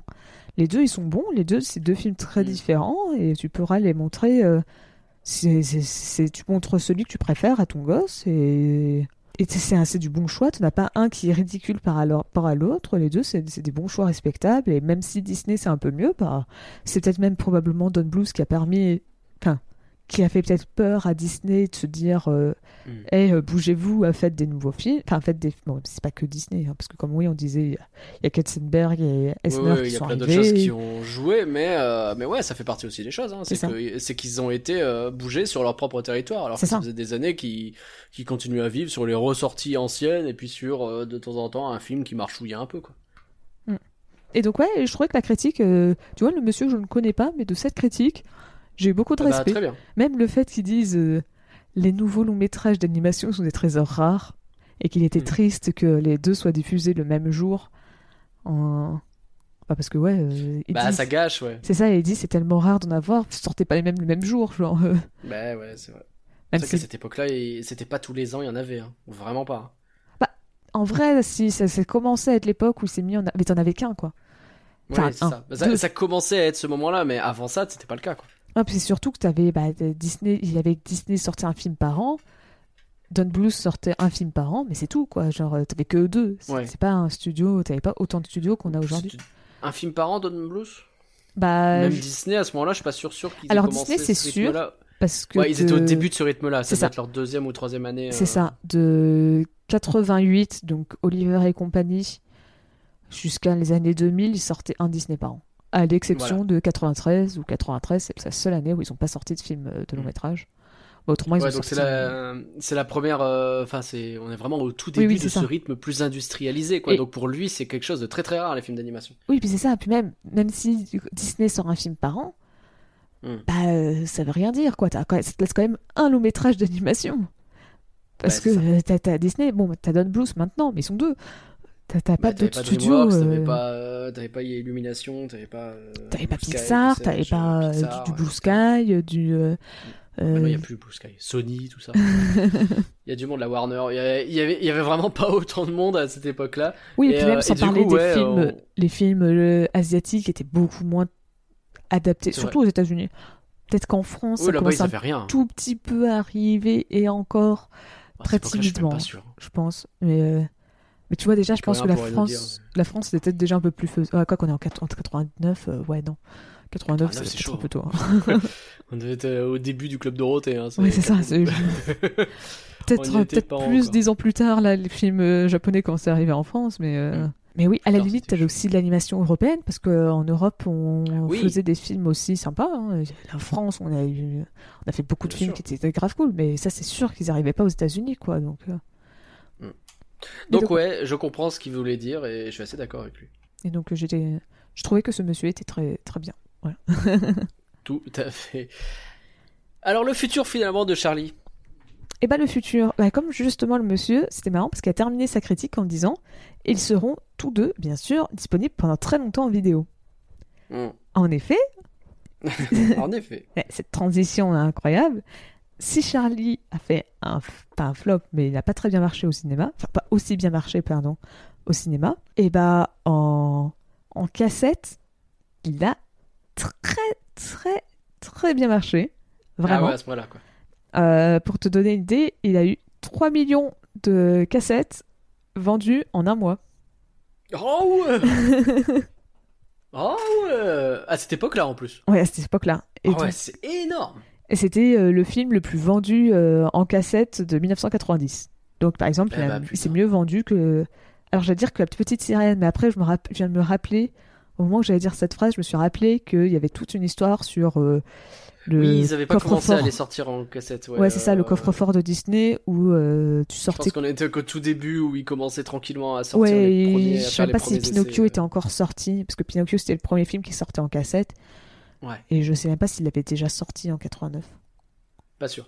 Donc, euh, donc bon, la petite sirène n'était pas sortie, mais euh, c'est vrai que, bah, en fait, tu t'es rendu compte que, euh, ils se sont rendu compte que Charlie a très bien marché grâce aux cassettes. Et vraiment, il s'est retrouvé un public grâce aux cassettes, grâce, grâce au, donc au DVD et tout. Euh, il s'est trouvé un public et ça en fait quand même un, un, un des Don Blues assez connu aujourd'hui parce qu'il y a beaucoup de cassettes qui se sont vendues à l'époque. Et donc là, le film Bah, a très bien marché, c'est en la mienne. Euh, après, euh, je dis ça, mais en vrai, la mienne, c'était une VHS, et comme souvent avec mes VHS, il manquait, je crois, un morceau du début. Parce que systématiquement, il fallait enregistrer, etc. Donc, euh, ouais, j'avais la cassette, mais j'avais enregistré le film qui passait. Ah oui, ok, donc ouais, c'était pas, c'était pas la, VHS officielle. J'avais pas la vraie VHS, non. Je crois que je l'avais sur le 2, en revanche. Ouais, justement, en parlant du 2, il y a eu une suite. Eh oui donc Eh en, ben, ouais. En, en direct to DVD, mais c'était pas des DVD à l'époque, mais euh, Direct to VHS. ouais, c'est ça. Euh, donc ouais, donc euh, il y a eu une suite euh, qui est sortie euh, en 1996. Beaucoup plus tard. Bah, sept ans plus tard. Bah, tu vois, c'était, je pense, le temps que. Le temps qu'ils se disent Ah oui, ok, le film il a l'air de bien marcher. On va, Mm. on va peut-être faire une suite, ils trouvent le scénario et tout. Euh, Tant de se rendre compte que les cassettes, ça se vendait quand même vachement bien, et que peut-être faire des films uniquement pour les cassettes, c'est sympa. J'ai le souvenir que en termes d'animation, il a vraiment plus grand chose à voir. euh, plus épuré, plus simple. hein, c'est un direct ou VHS. Et aussi avec des couleurs beaucoup plus criardes, beaucoup moins, euh, Ah ouais. beaucoup moins tristes. Bah, après, surtout dans celui-là, t'as. hum, T'as pas de. Comment ça s'appelle? C'est plus Don Bluth qui était en charge du projet. Comme ce qui est pas très étonnant, comme c'est un. Il sortait pas au cinéma, mais euh, c'est pas. Don Bluth, il a probablement juste validé le projet et c'est tout. Il s'en est plus occupé du reste ou quelque chose B, comme ça. euh, Ouais, c'est ça. comme souvent. Ok. Après, il y a eu aussi euh, de 96 à 98. Alors, j'ai pas réussi à savoir. Alors, ok, donc voilà, c'est ça. Donc, c'est d'abord, il y a eu la suite. Donc, euh, Mhm. donc ok, le nom français, c'est Charlie 2. Oui, oui, c'est ça, Charlie 2, euh, cherche pas. Parce que je me suis dit, est-ce que c'est Charlie Moi, 2 c'est ce nom-là que je connaissais, mais je me suis dit, ça se trouve, il y a un autre truc, mais non, non. Ouais, c'est ça, je me suis dit, il y avait peut-être un sous-titre, quelque chose. Non, c'est Charlie 2. Non ouais. Pourquoi on s'emmerde Euh, donc, ouais, donc il y a eu. euh, Donc, il y a d'abord eu une. euh, Donc, euh, cette suite. Puis après, il y a eu une série télé qui est sortie Et donc, de, ça, ça j'ai découvert ça il y a très peu de temps. de 96 à 98. Ouais. Donc, euh, alors d'après Wikipédia, le nom français c'est Tous les chiens vont au paradis, mais est-ce que c'est parce que ça a été diffusé que. Ah non, c'est inédite dans tous les pays francophones. Ok, donc c'est pour ça. D'accord. Donc ils ont fait une série qui a duré quand même deux ans. Ouais, trois saisons. Ok. Bah, j'ai jamais vu cette série et je pense que je sais pas si j'ai envie de la voir. Bah, j'avais vu quelqu'un qui parlait de. J'avais vu des gens qui parlaient de la série et qui disaient Ah oui, j'avais oublié que tel personnage. Alors je sais pas si c'est une copine qu'ils ont trouvée à Charlie ou quelque chose comme ça. Ils disaient Ah ouais, j'avais oublié que le personnage il apparaissait pas dans le, dans le vrai film Ah et, ouais. et ouais, qu'il bon. apparaissait que dans la série ou quelque chose comme ça. Et donc euh, visiblement, devait quand même en train de des dire que sa meuf, euh, c'est moi qui l'ai inventé, c'est ça? Et qu'en vrai, c'est pas du tout ses chiens, etc. Tu reviens sur ces débats là. Oups. Et donc, pour euh, clôturer, on va dire tout ça, il y a eu euh, un téléfilm spécial Noël. Donc, euh, tous les. Je sais pas comment tu, tra- comment tu tra- traduirais ça en français. C'est An Old Dog's Christmas Carol. Donc, euh, tous les. Un- Ouais, Un- un tous les chiens Un, un conte de Noël de tout, pour tous les chiens. un Ouais, c'est ça. Et donc, euh, Bah, De toute façon, c'est Christmas Carol, c'est la fameuse histoire de. Ouais, de, de Dickens euh, sur euh, Scrooge qui se retrouve.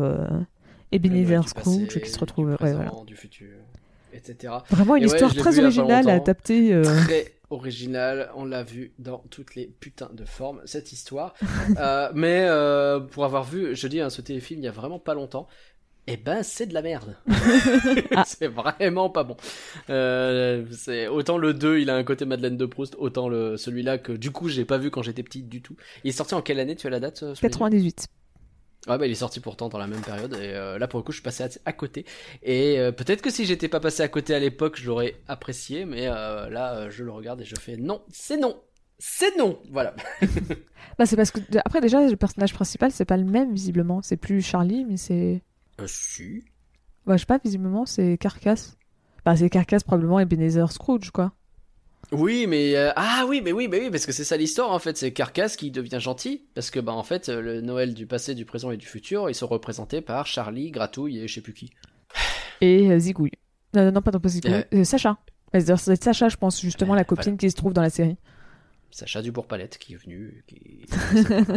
Euh, non, mais oui, bah ouais. En plus, elle, je connais pas, donc tu vois, moi, je la vois elle en personnage. euh, je fais, c'est qui? Je m'en fous. Et Et oui, bah, parce Et, que ça se voulait vraiment de euh, conclusion à la série, donc. euh, bah ouais. Après, si, en vrai, si, c'est sa copine du 2, je suis en train de me rendre compte, Sacha. Mais pff, ouais, bon, bref. Bon, bah. Bah, tout ça pour dire que c'était pas très très bon et que non merci. Et donc, euh, celui-là, pardon, euh, et donc, bah, comme tu dis, il est sorti en français, donc euh, son nom français, c'est Charlie, le comte de Noël. Exactement. Donc voilà, je me demandais ce, ce que, ce que serait le nom français, mais j'ai pas besoin de me poser la question, il a été traduit en français. Contrairement à la Eh série. oui, contrairement à la série. Alors finalement, Charlie, c'est du flan ou c'est pas du flan, Pauline? Franchement, on n'a pas trop dit du bien du film. Oh si, il est joli le film ah ouais, mais c'est un peu ce qu'on a Puis dit. Charlie est gratteux quand il parle, il s'envoie des fions, c'est drôle. Bah, en vrai, c'est pas du flan. Parce Ah. que si on reprend vraiment le principe de est-ce qu'il faut l'animer, bah euh, oui, il faut. Alors en vrai, c'est bizarre parce que quand tu dis est-ce qu'il faut l'animer, oui, donc résultat, faut répondre c'est du flan. C'est compliqué. En fait, le nom de l'émission est trop mal pensé. Ah non, on va pas commencer, hein. La de Curin, c'est son concept. Euh, J'espère qu'il écoutera pas ce podcast. Mais euh, donc euh, sur la question est-ce qu'il faut l'animer ou pas, oui, il fallait quand même l'animer parce qu'il a sa propre part graphique et euh, c'est quelque chose qu'on n'a pas trop vu. Alors oui, il est sombre, mais bon, c'est au moins il a son propre style. Il a pas voulu faire dans la facilité par rapport à d'autres films et peut-être même d'autres films un peu du style de Don Bluth où je trouve qu'ils ont un peu trop. Bah, genre désolé, mais Anastasia. euh, ça- Bref, on n'est pas là pour faire influence sur Anastasia. Je l'ai vu qu'une fois et j'ai très peu de souvenirs. Peut-être on en reparlera un jour. En vrai, Anastasia, quand on va en parler, enfin, si on en parle, pouf, le Ouais. moment des contextes, euh, déjà, je le fais sans que, je le fais forcément avec rien, ou avec euh, notre, Ah ouais ou avec notre caution euh, communiste. Allez, let's go Non, Et puis euh, je crois que c'est Victor aussi qui a dit euh, si vous faites Anastasia, euh, appelez-moi. J'ai pas, j'ai pas oublié. Et donc voilà. Mais bon, bref, donc il, il a quand même, il s'aide pas trop dans les facilités. C'est un film qui est, il est pas exceptionnel et je le trouve un peu oubliable. Et en vrai, en vrai, c'est un peu leur Oliver et compagnie, quoi. Hmm. Et j'ai beau avoir beaucoup de Ouais. sympathie pour Oliver Company, j'ai bien conscience que c'est pas le meilleur film. C'est vrai. Sauf que là, t'as pas de sympathie pour Charlie. On a bien compris, c'est l'inverse de moi qui est de la sympathie pour Charlie parce que je l'ai vu quand j'étais petit. Il m'a beaucoup traumatisé et c'est pour ça que je l'aime. Euh, c'est très bizarre. Oui, c'est très bizarre. Évidemment que c'est très bizarre. Non, pour moi, c'est pas du flan parce que, bah voilà, je, je, je le redis, hein, mais quand tu m'as dit on va regarder Charlie, bah j'étais content. J'ai, regardé Charlie, j'ai, fini de regarder Charlie, j'étais content. Donc à partir de là, c'est pas du flan. hein, J'ai compris à ton message que t'avais l'air d'être content que, quand je t'ai laissé le choix entre Charlie ou euh, Titan AE. euh, J'étais content de faire Charlie. Mais ouais, en plus tu m'as dit oui, euh, c'est plus simple. J'ai fait ok, parfait. Et pour vous, chers auditeurs, Charlie, c'est du flan ou c'est pas du flan? Venez comme d'habitude nous le dire sur Twitter, @folanimé, et on peut continuer la discussion ensemble sur discord.folanimé.com. Encore merci Pauline pour ton beau travail. Bah, merci à toi, Nagla, hein, pour cette euh, intro de qualité incroyable et ce jeu de mots splendide. Écoute, on fait ce qu'on peut. N'hésitez pas à partager ce podcast à votre pote, car un flan partagé, c'est un flan qui n'est pas aux abois. On vous dit à dans deux semaines. On devrait vous proposer un super programme d'ailleurs. Bye tout le monde Bye Oh, un chien se laisse jamais abattre, jamais. Il retombe toujours sur ses pattes. J'ai vu la misère. C'est exact. Mordu la poussière. Sans doute. Je me suis même fait une fois plaqué par une vieille rombière. Mais je retombe toujours sur mes pattes. Parce qu'un chien se laisse jamais abattre. Un chien se laisse jamais abattre. Non, non, jamais. Il retombe toujours sur ses pattes. Ça, c'est bien vrai. J'ai connu peine et joie. Il a eu chaud et froid. Moi aussi. Mais dans dix ans, moi, les enfants, je serai toujours là. Pas en fourrière ni au cimetière. Parce qu'un chien laisse jamais à. Non, laisse jamais à. Non, un chien laisse jamais à.